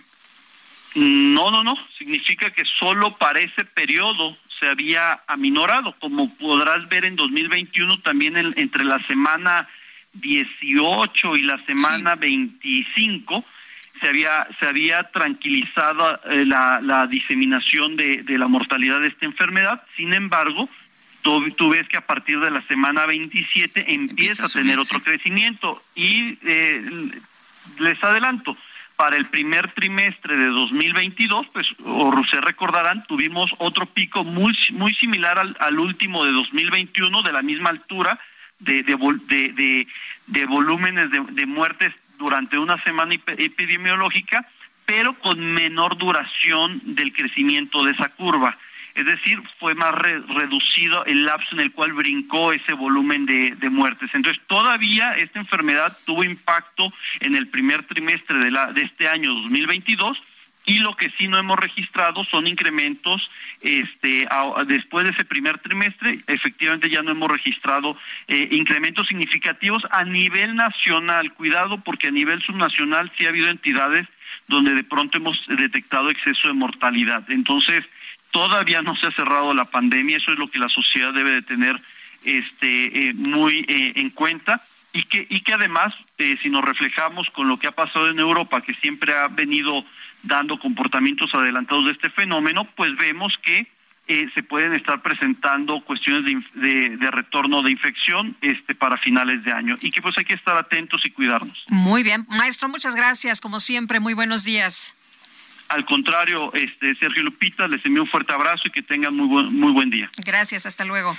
La Secretaría de Relaciones Exteriores informó que oficialmente finalizó el programa de protocolos de protección a migrantes aplicado unilateralmente por el expresidente Donald Trump de Estados Unidos en enero de 2019. Según este plan, eh, quienes solicitaran asilos, asilo tenían que esperar eh, del lado mexicano del río Bravo. Eh, vamos a conversar con el doctor Tonatiu Guillén López, profesor investigador del Programa Universitario de Estudios del Desarrollo de la UNAM y excomisionado del Instituto Nacional de Migración. Doctor eh, Tonatiu Guillén, en primer lugar, gracias por tomar nuestra llamada. ¿Qué significa el, el término de este programa de protocolos de protección a migrantes? ¿Qué tal, Sergio Lupita? Buen día. Buenos días. Eh, el, el, término es eh, que pues se cierra un capítulo eh, muy rudo, muy agresivo de esta estrategia que tenían varios componentes que montó el gobierno de Trump para rechazar eh, a migrantes y sobre todo abiertamente para cerrar a Estados Unidos eh, al, a refugiados, especialmente los latinoamericanos y, y Centroamérica en particular. Entonces ese programa este fue una de esas herramientas que pues México aceptó que regresaran a, la población que solicitara especialmente estos este grupo centroamericano que regresara a México a esperar eh, su proceso judicial. Eh, parcialmente nos acercamos a un esquema de tercer país seguro de, de manera indirecta y, y lamentablemente pues fue una herramienta para rechazar a miles de solicitantes de refugio, especialmente en el año 19, parte del 20, y, y el gobierno de Biden pues ofreció terminarlo, pero pues por muchas disposiciones de pleito jurídico que tuvo con los estados, especialmente algunos como Texas, eh, esa esa medida se fue prolongando, o sea, no pudo cerrar Biden el el, este, esta, este programa, aunque sí lo, lo diluyó realmente hasta el final, eh, en este año pues ya eran eh, números muy, muy reducidos de personas que estaban en ese escenario y que pues ahora, eh, de hecho desde agosto de, de, de este año ya estaba formalmente cerrado por el Departamento de, de Seguridad Interior de Estados Unidos, pero todavía tenía una colita que entiendo que ahora en septiembre se cierra de manera definitiva y en octubre pues ya eh, eh, de manera total, total ya no tenemos movilidad con, con este programa. Pero permítanme agregar que en realidad ese programa en términos cuantitativos fue eh, no tan importante como otro que todavía está vigente y que mantiene el gobierno de Trump, que es el de regresar por razones de, la pandemia, lo que le llaman el, el título 42 de su código de salud. Y entonces ahí tenemos ya no los 80 mil que tuvo el programa Quédate en México de retornos, sino tenemos o, 70, 80 mil, pero cada mes de, de regreso. Entonces sí, realmente el, la herramienta más dura de regreso de migrantes y refugiados a México ha sido, ha sido el de argumento de salud. Entonces, Eh, cuantitativamente, este otro todavía está vigente y es el más duro. Doctor, pero también tenemos otro asunto eh, que pudiera ser eh, grave para nuestro país y para las personas que pues siguen llegando de, de, eh, Centroamérica y otras partes del- de- del mundo para llegar a los Estados Unidos y de los que están regresando, eh, como el tema de los venezolanos, de los refugiados. ¿Cómo ve usted esta situación? Veía eh, un artículo que publicó sobre esto y decía usted cuál será el destino de los cientos de venezolanos que todos los días serán regresados a las ciudades fronterizas mexicanas y cuál el destino de los miles que ya están en nuestro país. Es, correcto. El arreglo específico que tiene Estados Unidos con México alrededor de venezolanos, pues es también una pieza adicional de estas barreras que, que se están todavía creando y, tiene un tono este paradójico porque por un lado abre una ventanita y, y es importante, pues son 24 mil personas las que podrán ingresar con esta herramienta jurídica a Estados Unidos con muchas condiciones, pero en realidad se cierra la puerta. Y ese cerrar la puerta, sobre todo la puerta de, de entrada vía terrestre o, personas que vengan desde Panamá eh, o, hayan atravesado México de manera irregular, eh, venezolanos están dentro de otro nuevo esquema que pues literalmente atrapó al, al flujo que también es cierto había crecido muy muy- de manera muy importante en los últimos meses y ese flujo atrapado es el que está ahora pues siendo retornado a México venezolanos eh, saturando lo que ya estaba saturado de manera muy grave que son los albergues de la sociedad civil Bueno. el gobierno de México ha dicho que va a poner albergues, pero no he visto en operación específicamente para venezolanos un esquema de protección. Y, y todavía más rudo, pues el Instituto de Migración les está entregando oficios de salida que duran siete o quince días y les está, les está instruyendo a abandonar el país. Bueno, Muy bien. Gracias, doctor Tonatiu Guillén López. Y nosotros vamos a una pausa. Regresamos.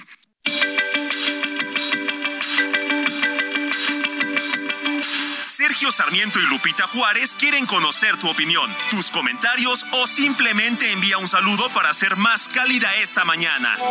Envía tus mensajes al WhatsApp 55 20 10 96 47.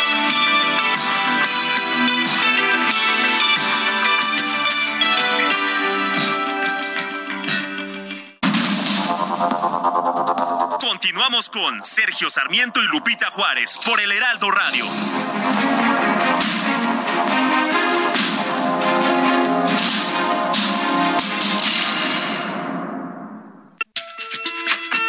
Hola a todas y todos. Soy el doctor Francisco Olguín Sánchez, director médico para el portafolio de oncología en Pfizer México. ¿Cuáles son los factores de riesgo que aumentan la posibilidad de cáncer de mama? Existen dos tipos de factores de riesgo, los no modificables y los modificables. En el primero están el género y la edad. Por ejemplo, una de cada 12 mujeres se enfermará de cáncer de mama a lo largo de su vida. Además están la menstruación en etapas muy tempranas, la menopausia después de los 50 años y la genética. Por otro lado, se encuentran los factores modificables como es tener un estilo de vida sedentario, tabaquismo, la exposición a la radiación, entre otros. Hazlo bien, mano al pecho.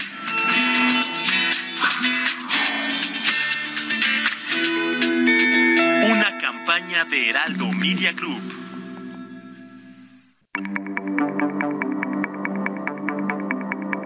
Jaque Mate con Sergio Sarmiento.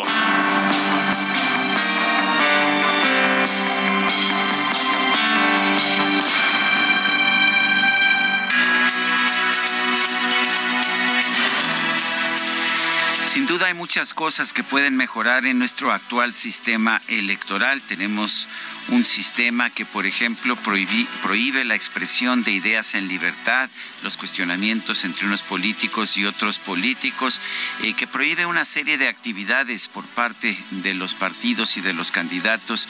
Me parece que pues hay cosas ahí que se pueden modificar.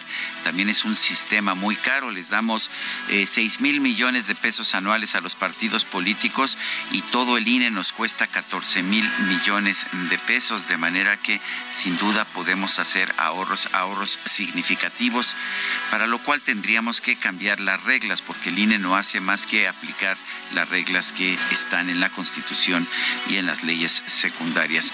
Lo que no podemos aceptar es una reforma electoral que solamente busque eh, fortalecer al partido en el poder. No podemos tener una un Consejo General del INE que sea electo por votación y que por lo tanto favorezca a los partidos más populares, a los partidos mayoritarios. Es como si, por ejemplo, para tener un árbitro en ah, los partidos de fútbol hubiera una elección popular, pues por supuesto ganarían aquellos árbitros que prometieran favorecer a sus equipos y entonces siempre ganarían el América, el Guadalajara, que son los equipos más populares de nuestro país. No, necesitamos mantener un INE independiente, un INE autónomo. Y vale la pena señalar, me parece que eh, hemos tenido un buen sistema, un sistema equitativo en materia electoral. ¿Dónde está la prueba? La prueba está en la alternancia de partidos en el poder.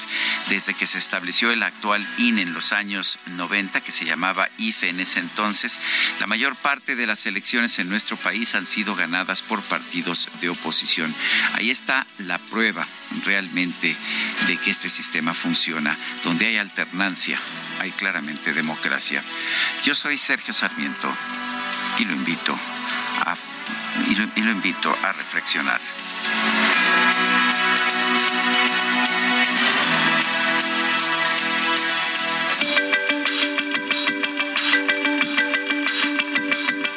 Para Sergio Sarmiento, tu opinión es importante. Escríbele a Twitter en arroba Sergio Sarmiento.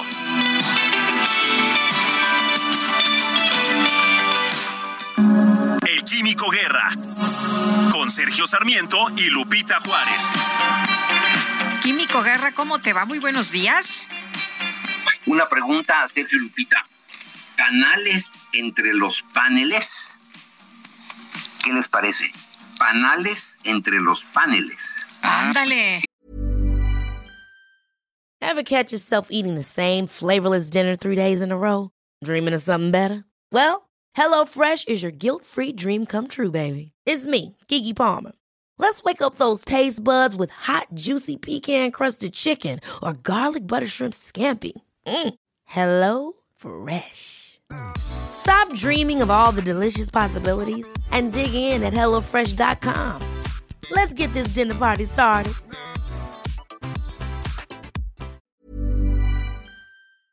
Que se... Suena poético, con aliteración. ese, ese, recurso poético se llama, de repetir las consonantes eh, se llama aliteración. Oye, pero además se oye muy bien porque podríamos eh, eh, sacar ventaja, ¿no? Claro que sí. Pues fíjense que se cosecha la primera miel solar ecológica del mundo en la planta fotovoltaica de Campo Arañuelo, en la provincia de Cáceres, España. Las plantas fotovoltaicas se convierten en espacios muy útiles para generar miel pura, al mismo tiempo que ofrecen a los agricultores espacios seguros, libres de robos y plaguicidas. Ya se ha finalizado la temporada de cosecha y se ha recogido la miel de las 40 colmenas que se introdujeron junto a los paneles fotovoltaicos que generan energía verde libre de emisiones. Por eso los panales entre los paneles muy novedoso, muy atractivo y además ya una vez les había comentado que se está experimentando en Alemania, por ejemplo, que abajo de los paneles solares en los grandes eh, parques fotovoltaicos se pueden eh, cultivar eh, hortalizas, por ejemplo, se pueden cultivar plantas de sombra, ¿verdad? Los paneles les dan sombra, las protegen también a las plantas de heladas, por ejemplo, pero ahora con esta cuestión de los paneles, entre los paneles, se está avanzando en esa combinación que es la energía renovable, la energía limpia, junto con la biodiversidad. Eh, Tesela Natura, que es la, eh, la empresa que diseñó esto junto con Iberdrola, eh, la directora de Tesela Natura, Beatriz Román, ha incidido en que esta miel es de una calidad excelente y las abejas están a salvo dentro del terreno de la fotovoltaica sin verse afectadas por pesticidas y plaguicidas por lo que seguirán trabajando junto a Iberdrola para instalar panales entre los paneles. Entre 2022 y 2023 el proyecto tiene prevista su expansión hacia otras regiones de España como Castilla, La Mancha y seguirá su eh, camino hacia Andalucía, donde ya se han recogidas se han hecho eh, ya eh, algunas cosechas de miel en la planta fotovoltaica de Andévalo. Esto es una tendencia, Sergio Lupita, que va a combinar mucho y para México es importantísimo el que tengamos un doble uso en el, en el suelo, ¿verdad? Con las plantas fotovoltaicas, por ejemplo, en los desiertos, en donde la planta fotovoltaica va a generar sombra tan importante para la protección de las plantas y podrían convertirse terrenos ahora desérticos en generadores de miel y de electricidad o de hortalizas, ¿verdad? Porque se puede tener irrigación que con la sombra que producen los paneles solares evitan la evaporación rápida del agua e inutilizándola para la agricultura. Son avances muy importantes en esta lucha que está haciendo el ser humano por encontrar formas limpias de generar su electricidad combinándolo con la protección a la biodiversidad. Sergio Lupita. Muy bien, muchas gracias, Químico.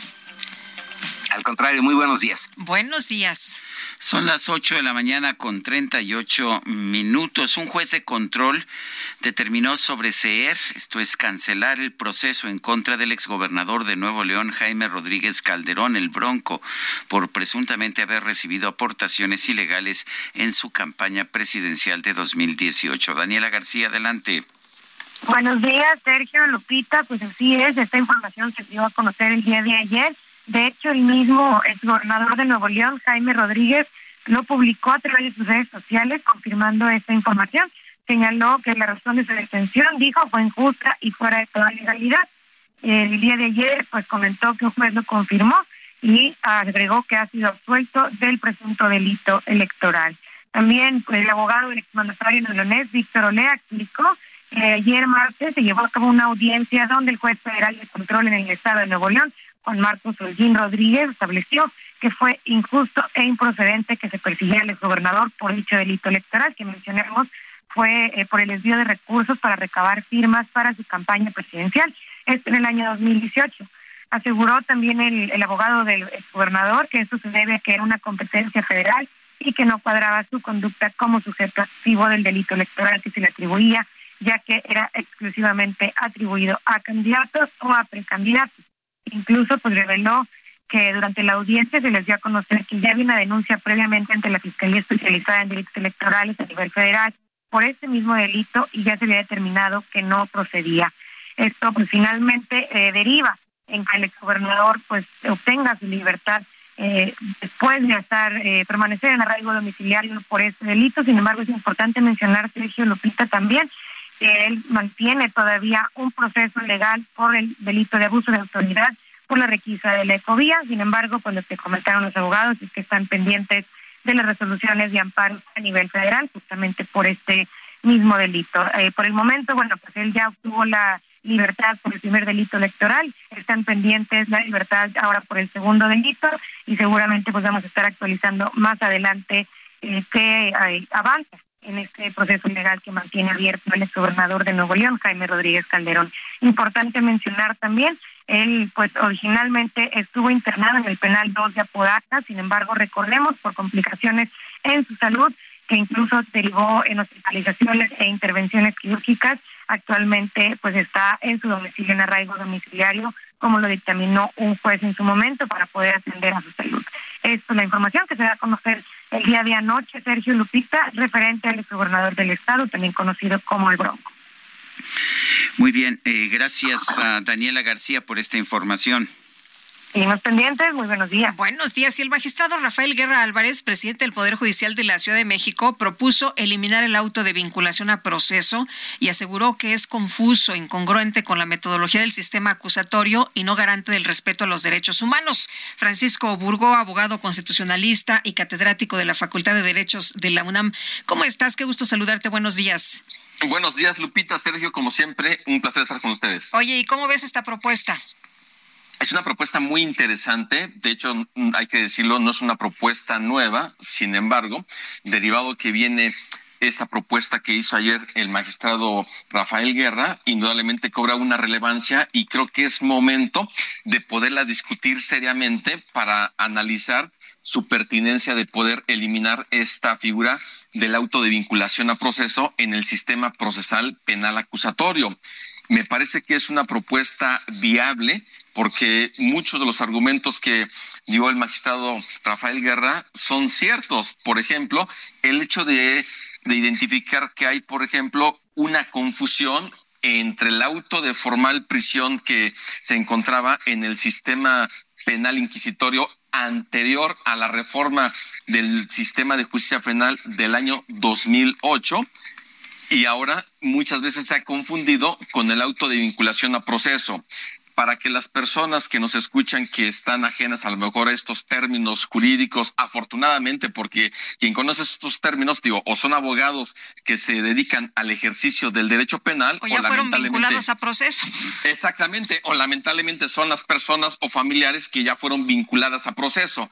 Es decir, que ya se inició un juicio penal en contra de alguna persona que ha sido señalada como probable responsable de de haber cometido un delito y es que precisamente el hecho de que se pueda estar prescindiendo de este auto de vinculación a proceso, al final y en el contexto de la propuesta de el magistrado Rafael Guerra, daría la posibilidad de solamente que se discuta la imputación que hace el Ministerio Público y la imposición de alguna de las medidas cautelares que se establecen en el Código Nacional de Procedimientos Penales. Entre esas medidas cautelares es, digamos, la que más se suele imponer, que es la prisión preventiva justificada. Eso no quiere decir que puedan existir otras como la, la, colocación de localizadores electrónicos, por ejemplo, o el resguardo en el propio domicilio de la persona que ha sido señalada como probable responsable de haber cometido un delito.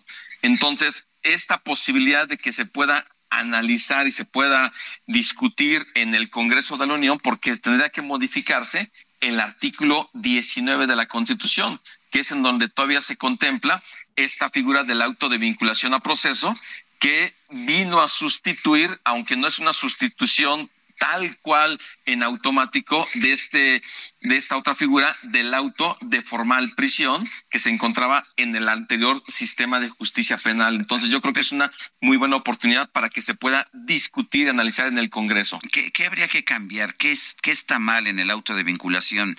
Eh, finalmente yo pienso que esto es el inicio de un proceso y el juez determina, bueno, pues hay causa probable para llevar a cabo este proceso y pues para mí es el inicio del proceso, pero eh, ¿qué, se le podría cambiar? ¿Qué, tendríamos que hacer? Bueno, número uno, y la pregunta es muy buena, Sergio, porque el hecho de que se esté teniendo este auto de vinculación a proceso implicaría la posibilidad de que se violen derechos humanos como el de la presunción de inocencia, porque se parte del hecho de que existen elementos de prueba, es decir, aún no hay pruebas plenas pruebas, digámoslo así, eh, que sean contundentes para demostrar la responsabilidad. Solamente hay indicios, por decirlo con alguna expresión, solamente hay indicios que en su caso le están permitiendo al Ministerio Público formular la imputación ante el juez para que se pueda hacer esta vinculación a proceso. El, y el hecho de que pueda existir esta posibilidad de que se transgreda este derecho a la presunción de inocencia, y obviamente el derecho a la libertad personal son uno de los puntos que en su caso sí podrían permitir que se pueda analizar la pertinencia de eliminar la figura de vinculación a proceso, porque inclusive en ningún país de Latinoamérica se contempla esta figura. del auto de vinculación o proceso, que son sistemas eh, jurídicos en materia penal similares al nuestro, al mexicano. Entonces, es una figura que prácticamente se ha considerado como una enfermedad del sistema penal mexicano y que creo que por eso será un buen momento de poder estarla eliminando, porque al eliminar este auto de vinculación a proceso, permitiría solamente estar analizando la imputación que hace el Ministerio Público y en su caso la imposición de una medida cautelar. De ahí que sí se puede estar eliminando esta figura a partir de lo que sería la supresión de la parte en el primer párrafo del artículo 19 constitucional. Es decir, que en estos momentos se violan los derechos de las personas que están eh, en algún proceso. O sea, sí existe la posibilidad de que se violen. Obviamente, habrá que analizar caso por caso si se están cumpliendo las formalidades esenciales de todo lo que implica el procedimiento desde la detención en el Ministerio Público o el ejercicio de la acción penal ya ante el juez que conozca el, el, asunto. Entonces, por eso es que existe esa posibilidad de que sí se violen los derechos humanos y es esta posibilidad que me parece muy buena para que se discuta ya una iniciativa en ese sentido. Muy bien, Francisco, muchas gracias por platicar con nosotros. Buen día. Al contrario, Lupita, Sergio, un abrazo para ustedes. Gracias, igualmente. Son las ocho con cuarenta y siete. Un juez absolvió al exgobernador de Nuevo León, Jaime Rodríguez Calderón, por los delitos electorales de los que se le acusaba. Víctor Olea Peláez es abogado del exgobernador Rodríguez Calderón. Está en la línea telefónica. Don Víctor, gracias por tomar nuestra llamada. Cuéntenos eh, de este caso. ¿Cuáles fueron los, los fundamentos del, del juez para absolver a Jaime Rodríguez Calderón? Y pues, ¿qué nos dice esto acerca de las acusaciones que se presentaron en su contra? Gracias, Sergio. Muy buenos días también a Lupita. Hola, ¿qué tal? Eh, les comento, efectivamente, a solicitud de la defensa, el fin de semana promovimos la eh, fijación de una audiencia de sobreseimiento. El día de ayer por la tarde eh, se tuvo esta audiencia que presidió el juez federal de control Juan Marcos Holguín Rodríguez y en la misma dicho juzgador federal determinó procedente el sobreseimiento que solicitamos como defensa, eh, derivado esencialmente de dos argumentos. El primero es de que no se actualizó el carácter de sujeto activo del delito electoral que se le atribuía en virtud de que Jaime Rodríguez Calderón nunca fue candidato o precandidato según este delito lo tipifica, sino que simplemente fue un aspirante a la candidatura independiente a la presidencia de la República. Y además, la Fiscalía Especial en Delitos Electorales a nivel federal, presente en la misma audiencia, señaló y reveló que desde fecha anterior se había ya eh, decidido una carpeta de investigación político se había determinado el no ejercicio de la acción penal por lo que se actualizaba el principio previsto en el artículo 23 constitucional denominado non bis in idem, que finalmente eh, puede ser perseguido dos veces por el mismo delito. Esos fueron los fundamentos básicos en los que se basó el juez de control para ordenar la inmediata y absoluta libertad del exgobernador Rodríguez Calderón. Decía el propio eh, Jaime Rodríguez que su detención fue injusta y bueno, eh, eh, Víctor, lo que nos estás comentando es que nunca fue candidato, ese sería la clave, nunca fue candidato ni precandidato, sino aspirante. Así es, el, el tipo penal en cuestión establece que cometerá ese delito en cuanto a una financiación ilegal aquel ya persona que sea candidato o precandidato en este caso a una candidatura presidencial. Sin embargo, quedó demostrado que Jaime Rodríguez Calderón nunca fue candidato o precandidato, que son situaciones para un partido político. Él fue simplemente un aspirante a la candidatura independiente y por eso no estaba contemplado ese aspecto en el tipo penal en cuestión. ¿Seguirá en prisión domiciliaria? Bueno, él tiene, él pesa sobre él una diversa acusación eh, a nivel local del Estado de Nuevo León por un supuesto abuso de autoridad y mientras esto no se resuelva, él mantendrá esa condición de resguardo domiciliario con puertas libertades y flexibilidades que los jueces de control han venido ordenando al respecto. Es decir, él puede salir a otras propiedades de él, a otros ranchos, a trabajar en los mismos este, con toda libertad. Bueno, pues yo quiero agradecerte, Víctor Olea Peláez, abogado de Jaime Rodríguez Calderón, el haber conversado con nosotros esta mañana. Al contrario, fue un privilegio, querido Sergio. Fuerte abrazo a ambos. Gracias, buenos días. Bueno, y el gobernador de Veracruz, Cuitlagua García, explicó que la presunta intoxicación de 48 estudiantes en Álamo eh, Temapache se trató de un caso de psicosis. Ahora para todo ya sabes que es psicosis, ¿no? Entonces, acá en el Álamo también dice el gobernador, fue psicosis colectiva ocasionado por la presunta información inadecuada difundida en redes sociales. Juan David Castilla, adelante con el reporte. Muy buenos días, Sergio Lupita, los saludo con gusto desde Veracruz. Comentarles que el gobernador Cuitlavo García Jiménez dio a conocer que la presunta intoxicación de 48 estudiantes de la secundaria técnica número 67, ubicada en el municipio de Álamo Temapache, al norte de la entidad, se trató de un caso de psicosis colectiva ocasionado por la presunta información inadecuada difundida en redes sociales. En conferencia de prensa realizada en Palacio de Gobierno detalló que se concluyó la investigación y se determinó que podría tratarse de un brote de trastorno psicogénico masivo. Agregó que el examen toxicológico salió negativo y que la prueba clínica resultó normal, además de que la inspección epidemiológica y el estudio neurológico no presentaron alguna novedad. García Jiménez destacó que todos los resultados fueron certificados por el comité de especialistas. Por ello, su juicio se trata de información confiable. Hace unos días, el titular de la Secretaría de Salud de Veracruz, Gerardo Díaz Morales, negó que los estudiantes hubiesen ingerido algún tipo de droga. Además, el médico dio a conocer que una brigada epidemiológica había estudiado las condiciones de salud en la escuela incluyendo el agua y los alimentos, donde no se detectaron anomalías.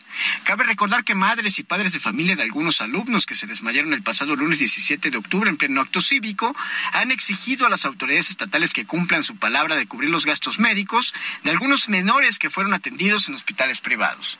También algunos papás están a la espera de los resultados de las investigaciones que lleva a cabo la Fiscalía General del Estado, toda vez que no confían en la información que ha emitido el gobierno estatal. Este es el reporte desde Veracruz, Sergio Lupita. Excelente día. Gracias, Juan David. Buenos días también para ti. La secretaria de Bienestar, Ariadna Montiel Reyes, comparece ante el Pleno del Senado con motivo de la glosa del cuarto informe de gobierno. Misael Zavala nos tiene la información. Adelante, Misael. Sergio, buenos días, buenos días, Lupita. Efectivamente, Sergio, pues una comparecencia que duró cuatro horas en el Senado de la República, donde la secretaria de Bienestar, Ariadna Montiel, acusó a algunos gobiernos de los estados de obstaculizar la universalidad de algunos programas sociales debido a que no aportan recursos públicos para su establecimiento.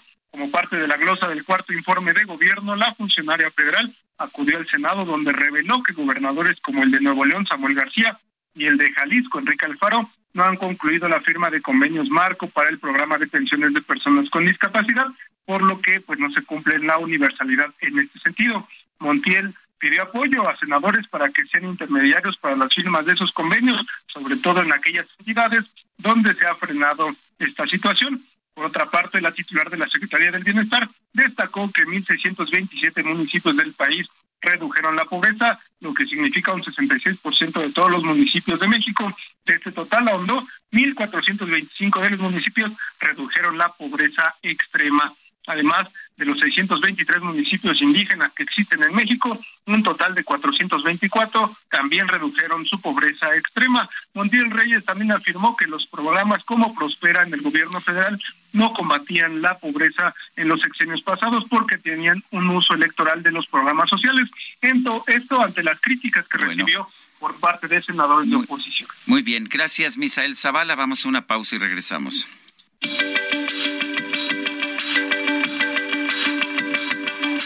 Sergio Sarmiento y Lupita Juárez quieren conocer tu opinión, tus comentarios o simplemente envía un saludo para ser más cálida esta mañana. Envía tus mensajes al WhatsApp 55 20 10 96 47.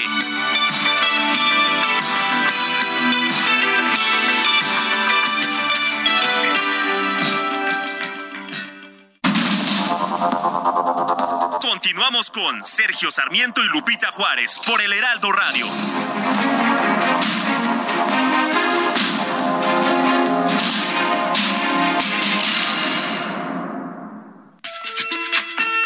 Hola, a todas y todos.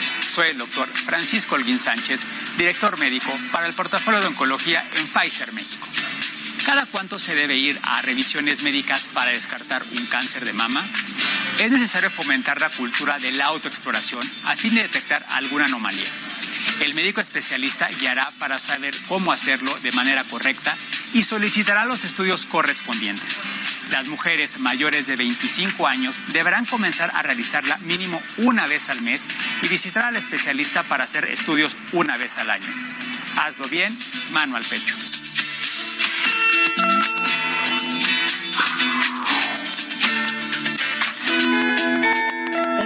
Campaña de Heraldo Media Group. We cannot see in the future. No love. We cannot see through dark clouds.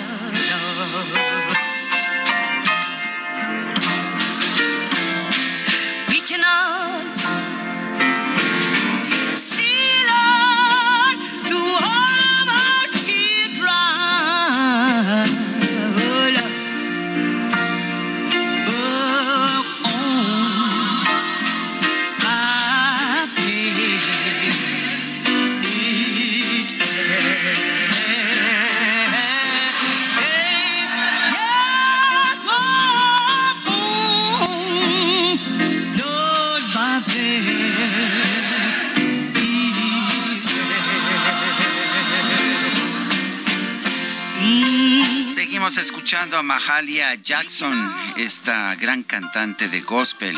Esto se llama Walk On by Faith. Camina con la fe. Es lo que lo que nos está ofreciendo. Le recuerdo que la música de gospel es música eminentemente religiosa.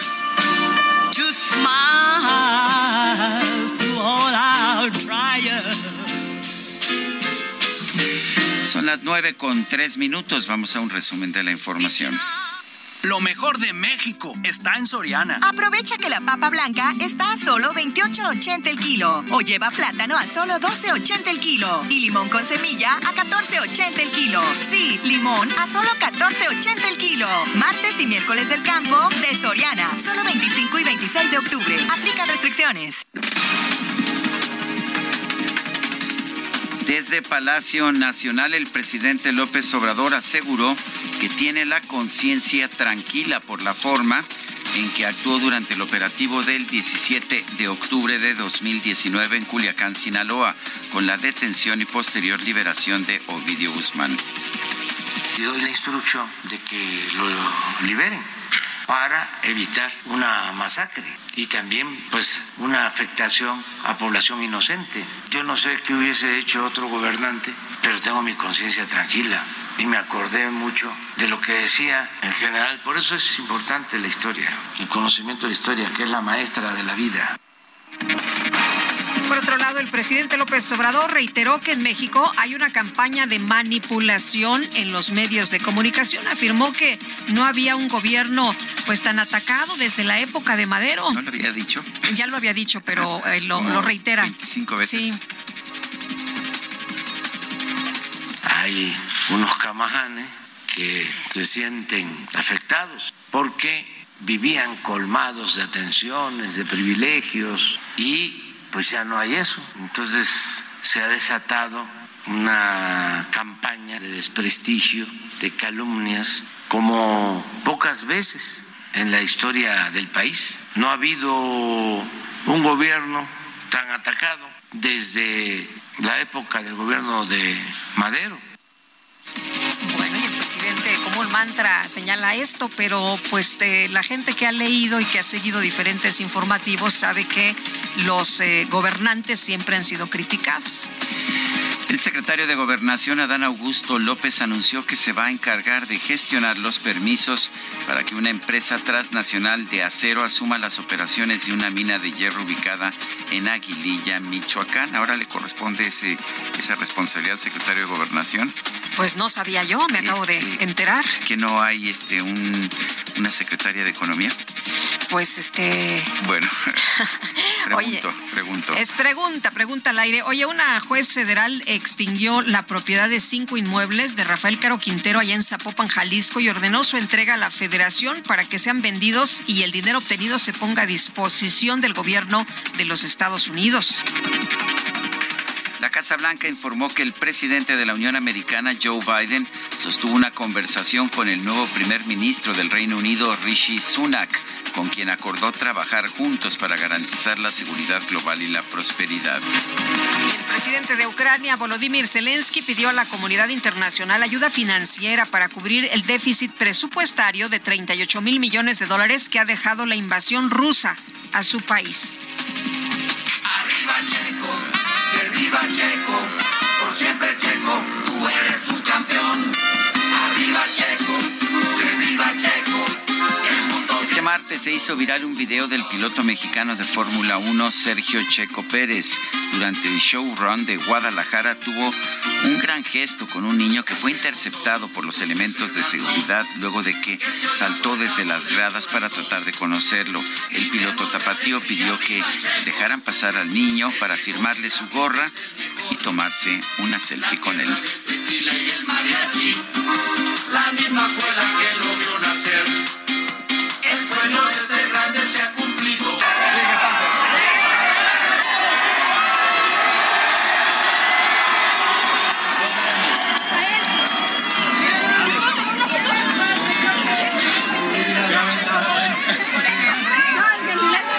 Tranquilo, tranquilo. Listo. Muchas gracias, Checo. El amor inspira nuestras acciones por México, Reforestando la tierra. Reciclando. cuidando el agua, impulsando a las mujeres y generando bienestar en las comunidades. Juntos somos Coca-Cola. Y contigo, el amor multiplica. Cuando apenas era un jovencito, mi mamá me decía, cuidadito. Ya estoy chocheando también. Toco madera. Micro deportiva. Es la voz. Me equivoqué. Les platicaré de una chica gorda que está muy Ay, bueno, esa micro deportiva, qué buena música trae y con la información más importante. Con Julio Romero, ¿cómo estás, mi querido Julio? Muy bien, Buenos Guadalupe, días. querida eh, Sergio, muy buenos días, amigos del auditorio, qué placer saludarles. Nosotros ya andamos en, en mood boda, mood 15 Sí, años, ya, ya, andamos ya, en modo fiesta y eso que apenas es miércoles, pero ya un miércoles que parece jueves oliendo a viernes, entonces... A puente, me- me a gusta, puente. Y además a puente. A puente ya. Exactamente, bueno. Claro que sí. Puente, pero, pero eh, nosotros nos unimos a la Nos vamos a ingeniar. Sí, exactamente. A ver, a ver cómo le hacemos. Pero bueno, también saludos al despachador, al buen este Gerardo, que anda ahí armando, armando las entradas de la micro. Le mandamos un saludo. Es el que manda también. Bueno, 130 mil aficionados, 130 mil aficionados se dieron cita el día de ayer a la avenida Vallarta, muy cerca ahí eh, en Guadalajara, para el showrun. El showrun que ofreció eh, Sergio Pérez y la escudería Red Bull, previo a lo que será el Gran Premio de México este fin de semana en el Autódromo de los Hermanos Rodríguez. Se habla de personas que hasta cuatro días acamparon para poder ver de cerca el RB7, el auto con el que eh, Checo Pérez. Ese es el auto del año pasado. Es el año pasado, exactamente, es el anterior. Ahora y ahí vinieron muchos RB8, cambios. El ¿no? RB8, RB. Red Bull, ¿verdad? Exactamente, así es, es el de años anteriores. Bueno, 11 títulos tiene este carro con el que corrió eh, Checo Pérez. Bueno, al término del evento agradeció el cariño y las porras que recibió luego de 10 años de no presentarse en su tierra. Micro deportiva. Sí, increíble, eh, ha sido un momento único, la verdad, muchísimas gracias a todos los que lo hicieron posible, al gobierno de Jalisco, a todos los patrocinadores, a Red Bull, y toda la gente que, que estuvo formada desde ayer, ¿no? A las 2 de la mañana y, y bueno, ha sido un día increíble y espero que se quede en el corazón de todos los jaliscienses por siempre. Oye, la fanaticada. Es increíble. Es que la verdad es que Checo es un personaje que no se le puede ver por ningún lado. La verdad es que es un, muy buen tipo, siempre atendiendo. Oíamos la nota. El chavito este que se acerca. Imagínate la emoción del niño que pues le dice su, su ídolo, acércate, nos tomamos una foto, pues nos tomamos una foto, le firma su gorra y todo. sí, en las imágenes. Todos los guardias como locos. Sí, exacto. Exactamente, pero también tiene lo suyo, también tiene lo suyo Checo Pérez, porque el día de ayer tuvo una comunicación vía a distancia, vía, vía eh, redes sociales, con Javier El Chicharito Hernández, este atacante del Galaxy de Los Ángeles. Y pues el conductor, el piloto, no perdió la oportunidad de trolear al Chicharito. Vamos a escuchar. Tienes una figura celestial. Oye, ¿cuándo te vas al mundial? Eh. tiene, nos tienes a todos esperando hasta que. No, no depende de mí, hermano, ya sabes. Yo ahí tengo las maletas. Yo te llevo, yo te doy ride. yo tengo las maletas listas, hermano. Eso es eso que ni ah. qué. Ahí con mis cosas, todo listo, pero bueno, ya sabes que eso no está en, en mi alcance se lleva fuerte. Se llevan fuerte, sí. Ayer este, pues de reventaron las redes sociales con este video porque sí, cuando, pues cuando te vas al mundial, vente, yo te llevo, yo te doy ray. Eh, sí, el gran ausente, el gran ausente Javier Chicharito Hernández, sobre todo por el momento que vive la selección. Sabemos que Checo es un gran aficionado al fútbol, es americanista, tiene ese defecto, pero bueno, es americanista checo y es gran, pero gran, gran aficionado al fútbol y pues dos tapatíos exitosos. Javier Chicharito Hernández y Sergio Pérez. Bueno, resultados en la fecha 5 en la fase de grupos de la Champions League. El día de ayer, el PSG 7 por 1 sobre el Maccabi Haifa un buen resultado, buenas actuaciones de Messi, también de Kylian Mbappé, mientras que el Borussia Dortmund empató sin goles con el Manchester City, el Milán goleó 4 por 0 al Dinamo Zagreb, el Leipzig venció 3 por 2 al Real Madrid, el Real Madrid sin problemas, ahí fue un descalabro, pero está clasificado a la siguiente ronda. Para el día de hoy, a las 11:45 tiempo del centro, el Inter estará enfrentando al Victoria Pslen, un partido bien importante, Brujas contra Porto y el Barcelona estará enfrentando al Bayern. El Barça está obligadísimo a la victoria si quiere mantener alguna esperanza de avanzar a la siguiente ronda, ya que se encuentra en el tercer lugar del grupo C con solamente cuatro puntos por 12 del propio Bayern y siete del Inter, que les digo juega contra el Victoria Psen. Por lo pronto, un tanto angustiado, el técnico del Barça, Xavi Hernández, espera una buena combinación de resultados. No está tan fácil. Porque si no me quieres tú, yo moriré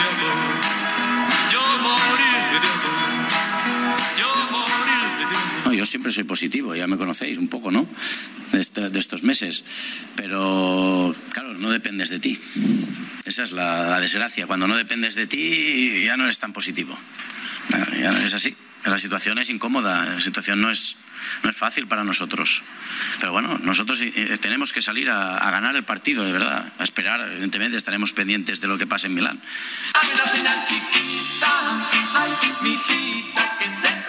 El Barcelona que solito, solito se complicó su calificación en la Champions League, obligadísimo el día de hoy.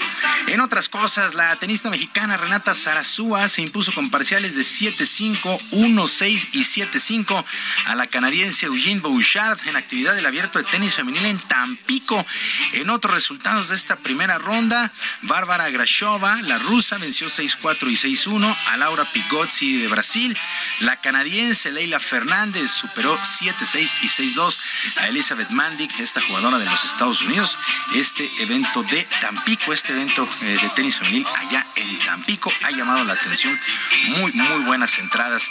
Y vaya susto provocó el veterano luchador Blue Panther luego de su actuación la noche de este martes en la Arena México en una función del Consejo Mundial de Lucha Libre.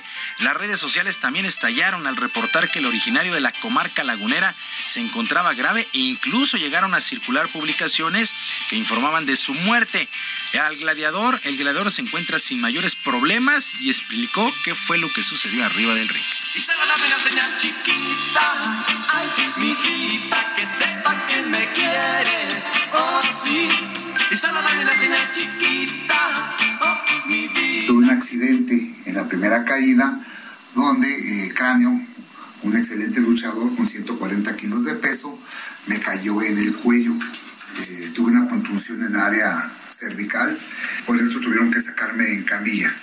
Posteriormente hicieron eh, todo el chequeo médico, los, el médico de la comisión, los médicos locales que tenemos, y pasó que no tenemos nada eh, de gravedad. Fue un café pues buenas noticias para el maestro lagunero Blue Panther. Le mandamos un abrazo y pues que pase rápido este susto ayer por la noche en la Arena México. Sergio Lupita, amigos del auditorio, la información deportiva este miércoles. Les recuerdo nuestras vías de comunicación en Twitter. Estoy en arroba jromerohb, en arroba jromerohb, además de eh, YouTube en Barrio Deportivo, el Barrio Deportivo en el YouTube todos los días de lunes a viernes a las 7 de la noche con información y mucha, mucha diversión. Que sea un extraordinario día para todos. Muchas gracias, Julio Romero. Muy buenos días. Un abrazo.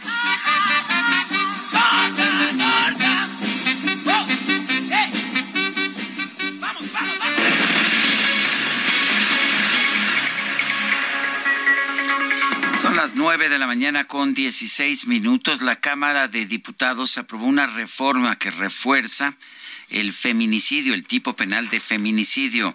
Sanciona la tentativa del delito e incluye el contexto de amenazas previas. Incrementa la pena hasta en un tercio cuando el crimen se comete a pesar de que la víctima cuenta con medidas cautelares por cualquier tipo de violencia. Este dictamen ya se envió al Senado para su ratificación e incluye cambios y adiciones a los códigos penal federal y nacional de procedimientos penales, también a las leyes generales del Sistema Nacional de Seguridad Pública de víctimas y de acceso de las mujeres a una vida libre de violencia y bueno, pues uh, define una serie de circunstancias que serán consideradas para determinar que existe una razón de género en el delito de feminicidio.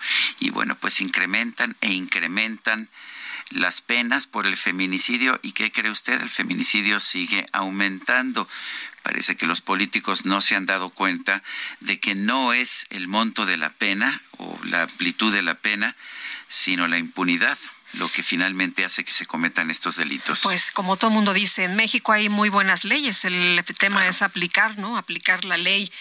Eh, 11 feminicidios, 11 asesinatos de mujeres todos los días es lo que estamos viendo en este momento. Terrible, terrible lo que enfrentan las mujeres de manera cotidiana, esta violencia.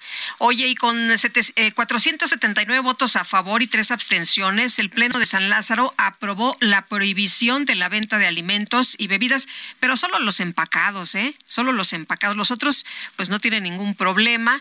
Eh, y vamos con Jorge Almaquio, porque pues ya no se va a poder vender esto ni adentro ni afuera de las escuelas. Jorge, cuéntanos qué tal. Muy buenos días. Gracias, Lupita. Sergio, amigos. Así es, en la Cámara de Diputados se aprobaron modificaciones a la Ley General de Educación con la que se busca garantizar la prohibición total de comida chatarra en los planteles de educación básica, media superior y escuelas privadas se mandata con esta votación. Parece que perdimos a Jorge Almaquio. Oye, pero curioso, ¿no? ahí, ah, estás, Jorgito. Sí, lo perdimos, pero ya, está, ya estás de regreso. continúa. Eh, comentaba Sergio Lupita, amigos, que con esta votación se mandata a la Secretaría de Educación no, no lo, no, lo, estamos escuchando. Vamos con otra información. como tú dices, eh, de nada sirve prohibir los alimentos procesados y empacados, que más bien lo que demuestra es un odio a las empresas que los producen, pero pues no a las garnachas, a las quesadillas, que es lo que realmente encuentras afuera de las escuelas. 9 con 19, el Pleno de la Cámara de Diputados aprobó la llamada Ley Monse. Elimina la excusa absolutoria y sanciona hasta con tres años de prisión a cónyuges, familiares directos o con algún vínculo amoroso que a un feminicida. Elia Castillo, adelante. Hola, Elia. pues hoy no sé qué nos está pasando, que no estamos. ¿Ya está? Elia, adelante, Elia. Muy buenos días, Sergio Lupita, ¿me escuchan? Te escuchamos. Ya te escuchamos.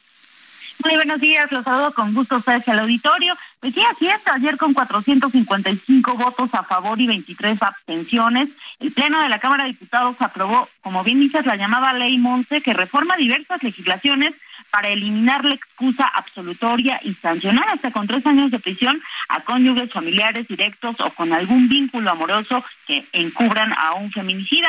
Esto con reformas a los códigos penal federal y nacional de procedimientos penales de las leyes generales del Sistema Nacional de Seguridad Pública de víctimas y de acceso de las mujeres a una vida libre de violencia en materia de investigación para eliminar de estos ordenamientos las excusas absolutorias en el caso de que se trate de familiares directos. Lo anterior debido al aumento de feminicidios en el país que tan solo en enero y febrero de 2022 se registraron 155 feminicidios en el país, aunado a las cifras de impunidad para este delito. El dictamen señala que el número de feminicidios únicamente el 55, 51.4% son sancionados. Esta, este dictamen eh, es pues prácticamente en honor a Montserrat Bendines Roldán, esta joven de Veracruz, esta joven de 20 años, estudiante de ingeniería, eh, a quien presuntamente eh, pues eh, asesinó su pareja sentimental en 2021 que resultó herida con traumatismo craneoencefálico y esto le ocasionó la muerte cerebral. esta su presunto feminicida pues huyó con el apoyo de sus padres y se encuentra desde el 27 de abril de 2021 prófugo de la justicia junto con su padre y su madre.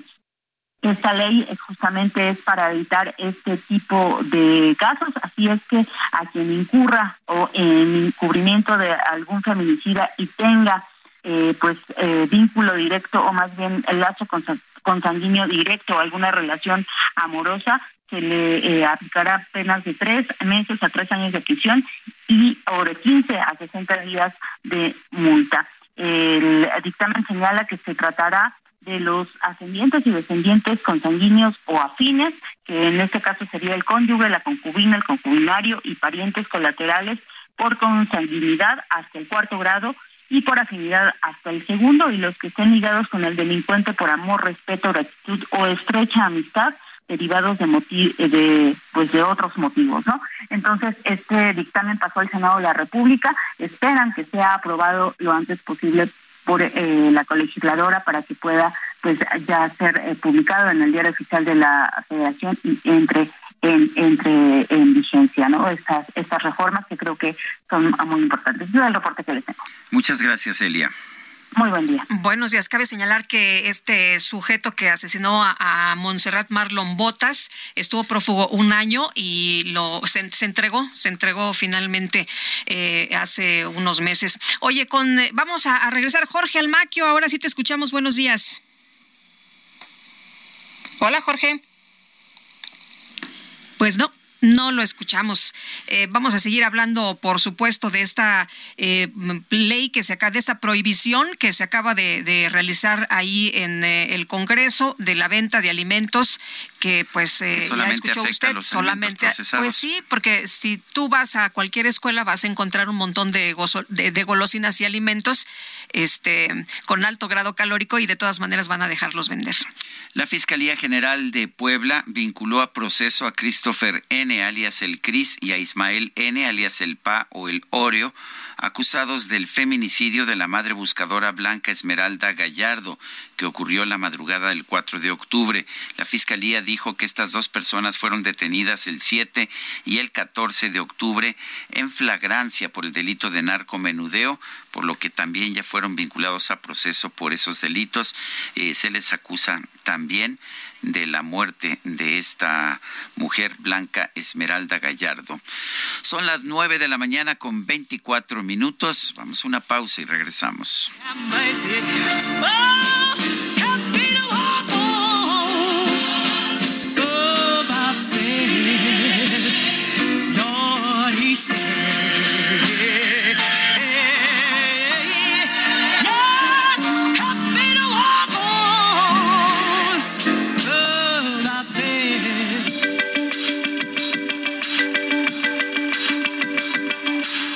Sarmiento y Lupita Juárez quieren conocer tu opinión, tus comentarios o simplemente envía un saludo para ser más cálida esta mañana. Envía tus mensajes al WhatsApp 55 20 10 96 47.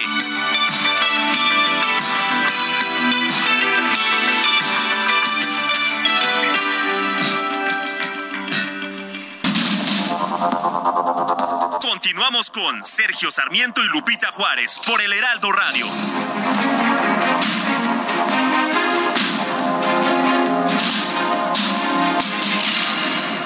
Gastrolab, historia, recetas, materia prima y un sinfín de cosas que a todos nos interesan.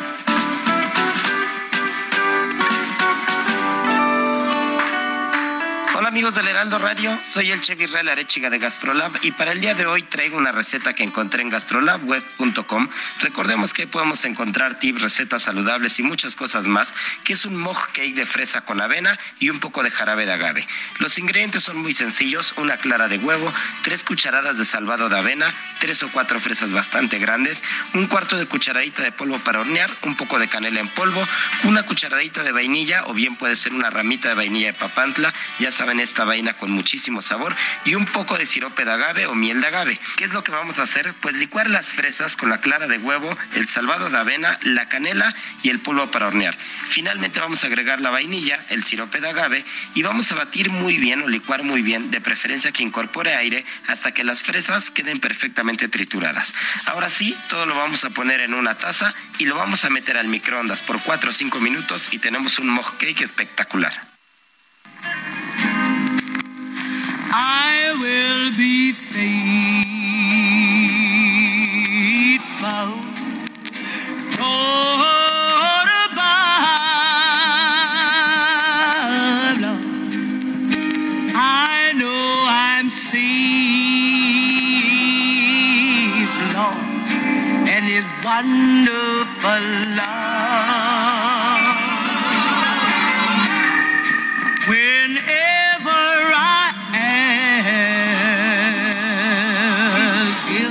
Seguimos escuchando música de Mahalia Jackson, esta gran cantante de gospel. He is beside me. Él está a mi lado, es lo que canta.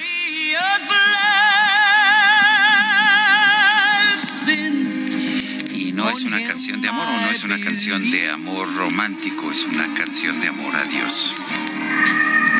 Mahalia Jackson, tenemos mensajes de nuestro público. Pues eh, vamos directamente con ellos y nos dice Juventino Anaya, hola, buenos días, ya estamos en el ombligo de la semana y es un gusto saludarles y vuelta a lo mismo, con que los salarios se recuperen tendrán un efecto inmediato en el erario, ya que el mayor ingreso es de la gente que hace patria todos los días.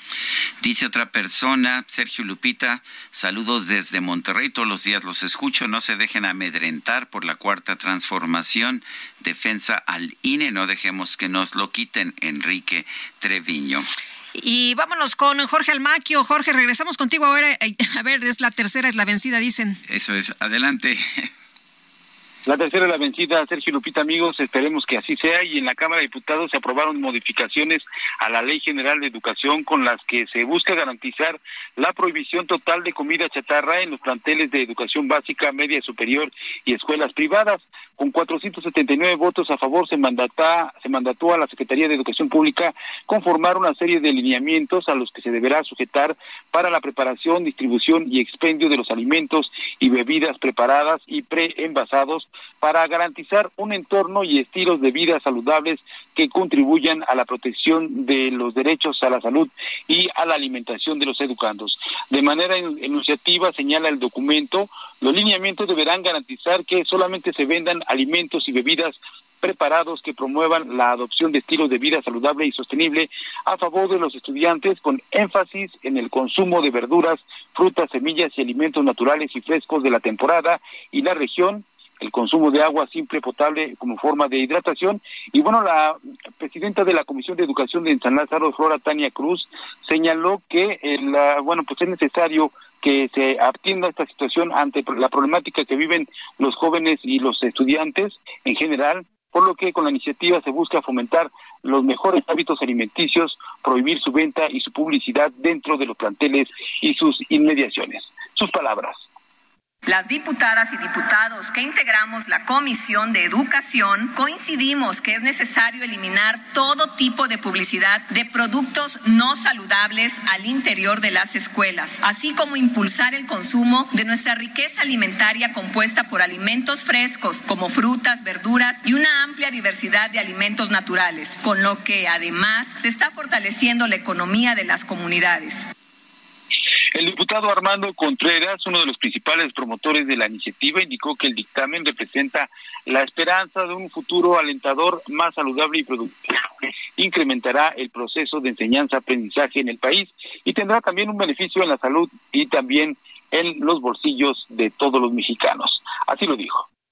El mismo efecto positivo tendrá en la economía al disminuir los gastos en la atención de las enfermedades crónico-degenerativas. E incluso en unos años podremos dejar de ocupar el deshonroso primer lugar en obesidad infantil en el mundo.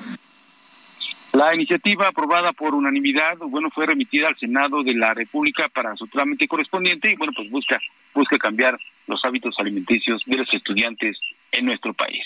Sergio Lupita, amigos, el reporte que les tengo. Muy bien, muchas gracias, Jorge. Buenos días. Buen día, hasta luego. Pues buena suerte. Ojalá que eso se lograra prohibiendo alimentos envasados. Bueno, en Guanajuato se registró un ataque contra una familia de la comunidad de El Maguey, el municipio de San Francisco del Rincón. Gabriela Montejano, cuéntanos. Hola, ¿qué tal, Sergio Lupita? Muy buenos días. Así es la madrugada de ayer, una familia fue acribillada a balazos en la comunidad de El Maguey. El saldo de este lamentable hecho fue un hombre muerto, al igual que sus tres hijas, y una mujer, esposa y madre de las víctimas, se encuentra lesionada de gravedad.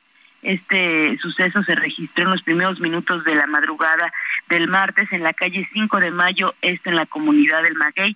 A esa hora vecinos del lugar escucharon alrededor de 20 detonaciones de arma de fuego y eh, a la par se escuchaban algunos gritos pidiendo ayuda. Eh, a través de un comunicado, el gobierno municipal de San Francisco confirmó que las víctimas mortales son un hombre, Oscar, de 39 años de edad, y sus hijas, Karime de solo 13 años, Karen de 15 y Carol de 17 años de edad. Mariel de 37 años, esposa y madre de los fallecidos, recibió un disparo en el cuello y se encuentra grave en un hospital. Sobre los responsables de este crimen se sabe que eran al menos cinco hombres que huyeron en una camioneta y los motivos del asesinato pues se desconocen. El gobierno municipal de San Francisco del Rincón envió un comunicado en donde confirmó el saldo y las edades de las víctimas. Este es el reporte desde el estado de Guanajuato.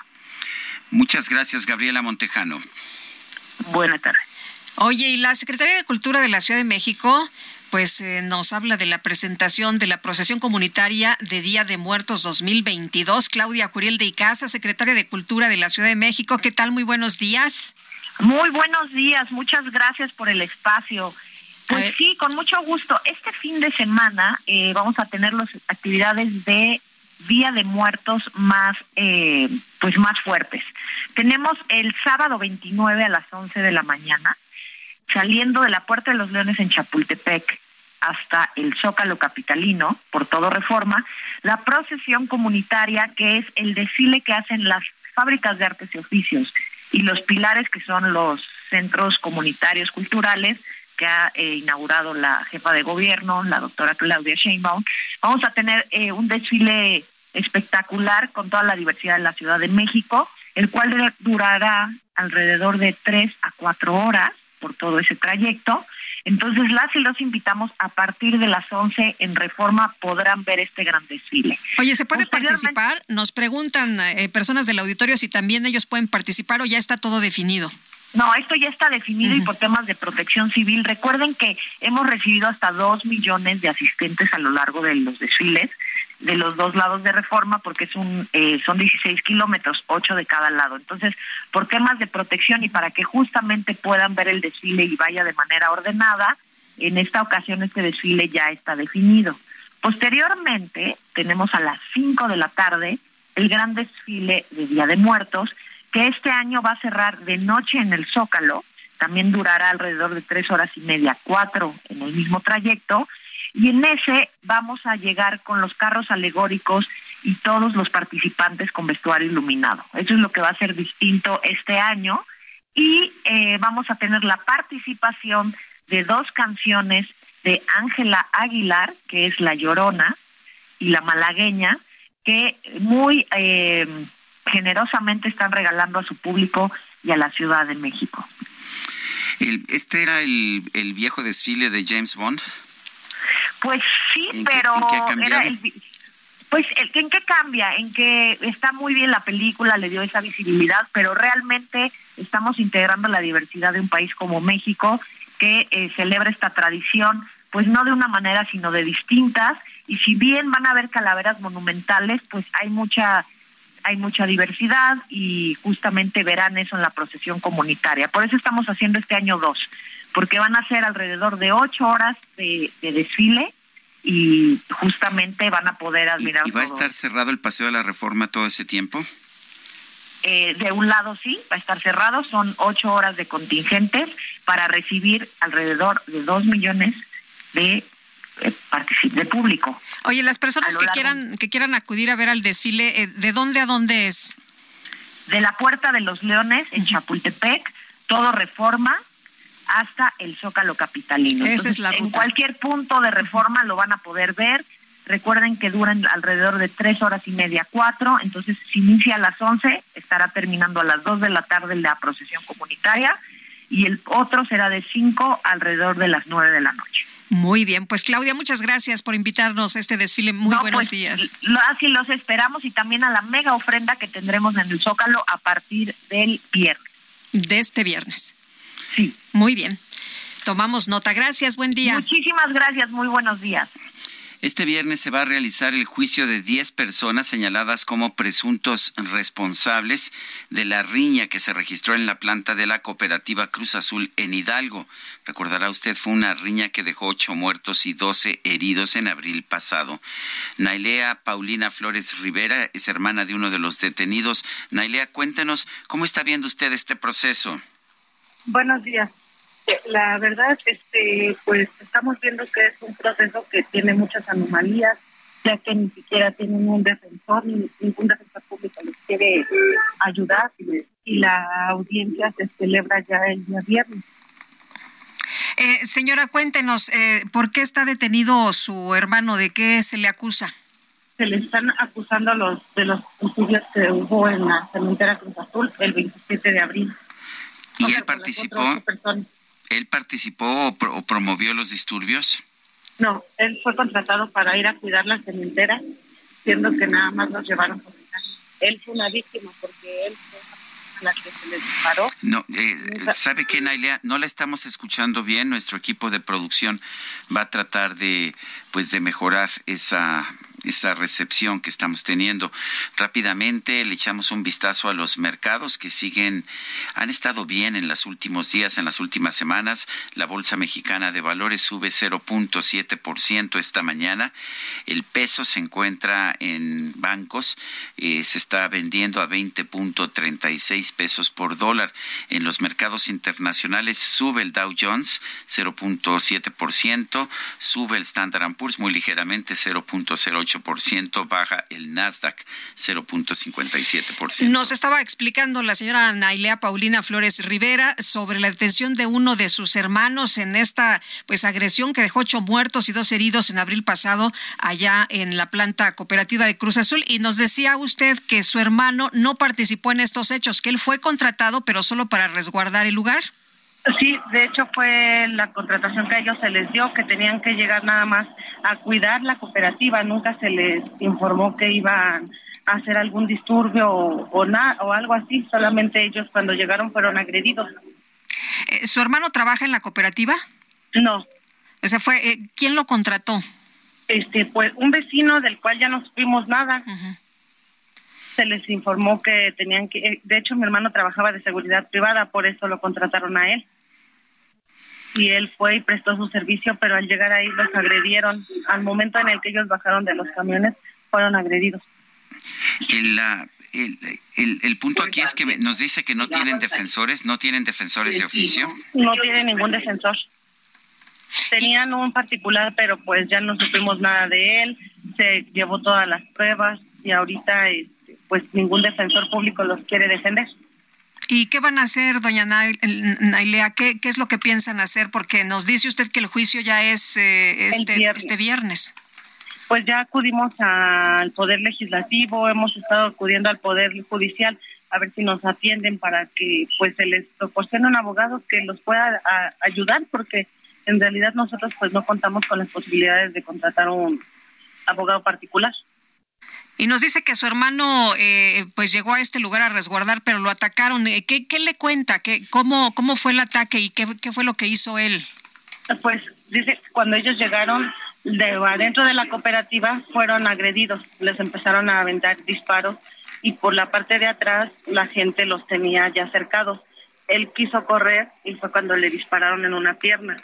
Entonces al momento que le dispararon él cayó y lo, lo llevaron detenido pero a nosotros nunca se nos informó que estaba detenido, se nos informó nada más que estaba en el hospital y ya cuando llegamos a Tula, pues ya este lo habían llevado al al eso.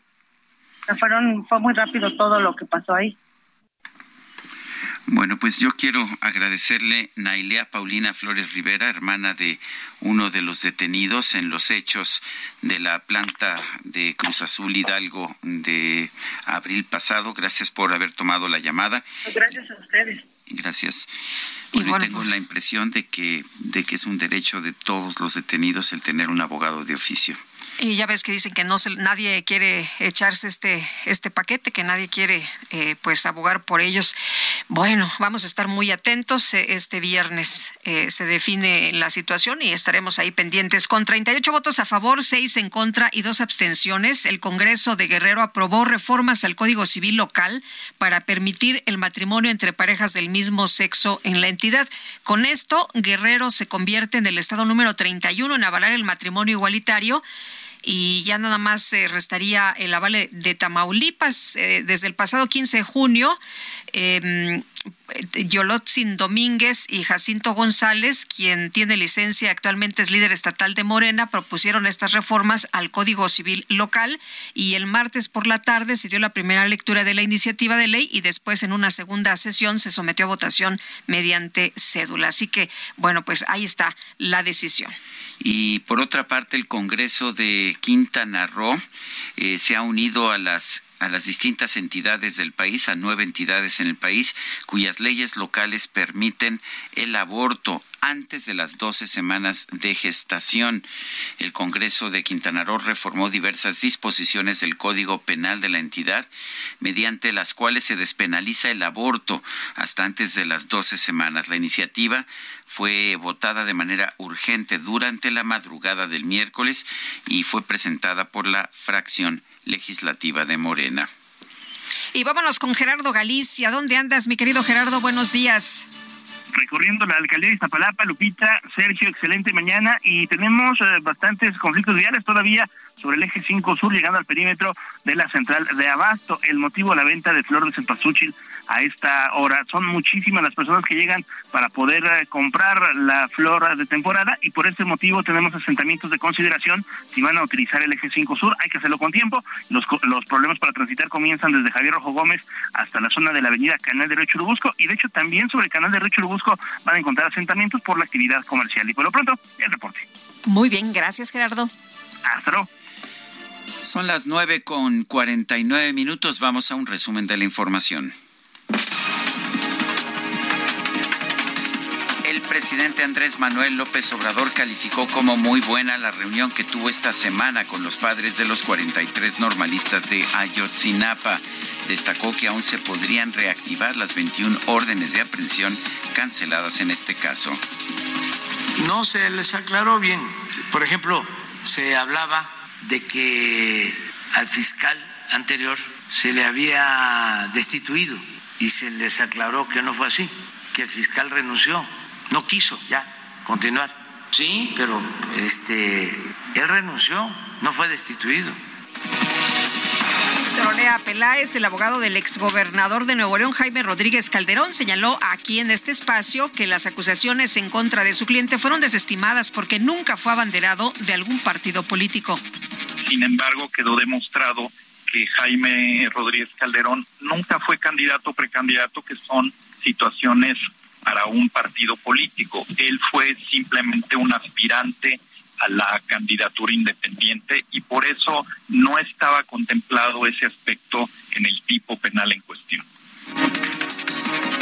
El INEGI informó que en 2021 se registraron 1.122.249 defunciones en México. El COVID-19 fue la primera causa de muerte con un total de 238.772 decesos. Con 38 votos a favor, 6 en contra y dos abstenciones, el Congreso de Guerrero aprobó distintas reformas al Código Civil del Estado para permitir el matrimonio entre personas del mismo sexo.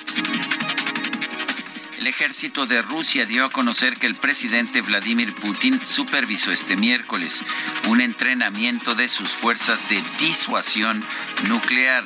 Y la Oficina de Cambio Climático de la ONU advirtió que los compromisos internacionales sobre el clima están muy lejos de responder al objetivo del Acuerdo de París de limitar el calentamiento global a 1.5 grados.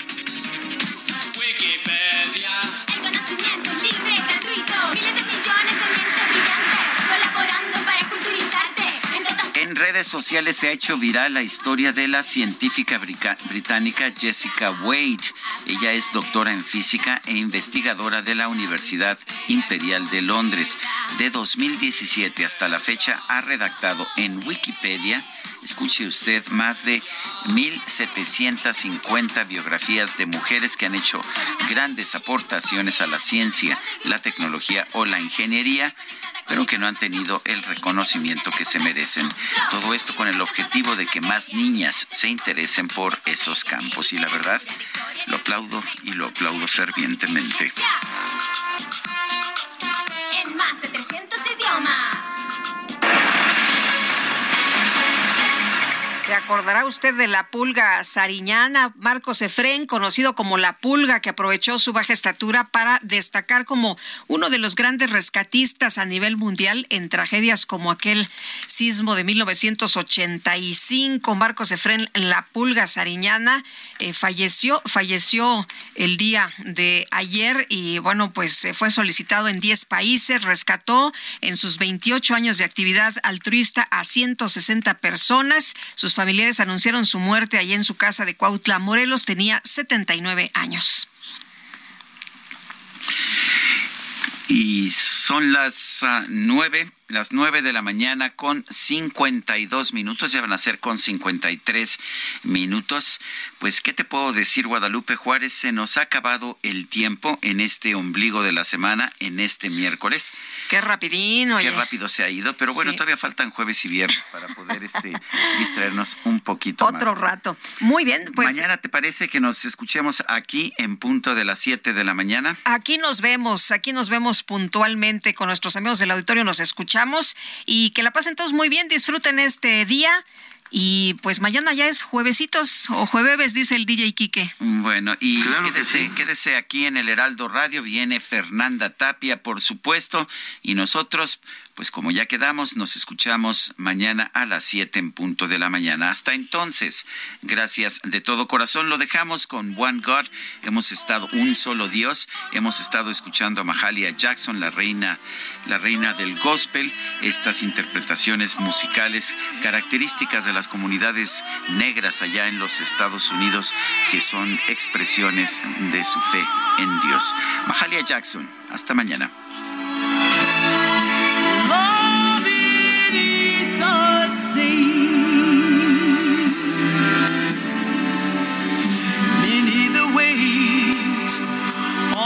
All of us pray to one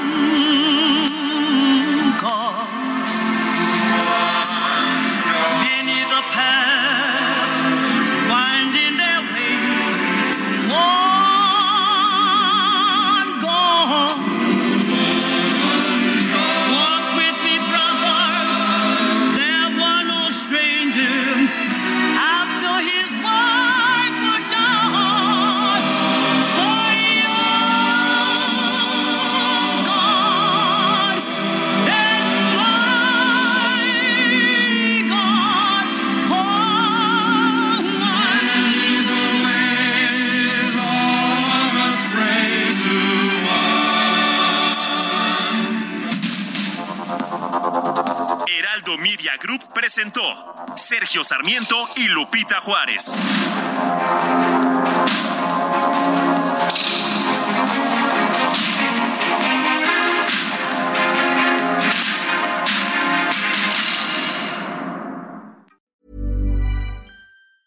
Ever catch yourself eating the same flavorless dinner three days in a row? Dreaming of something better? Well, HelloFresh is your guilt-free dream come true, baby. It's me, Kiki Palmer. Let's wake up those taste buds with hot, juicy pecan-crusted chicken or garlic butter shrimp scampi. Mm. Hello Fresh. Stop dreaming of all the delicious possibilities and dig in at HelloFresh.com. Let's get this dinner party started.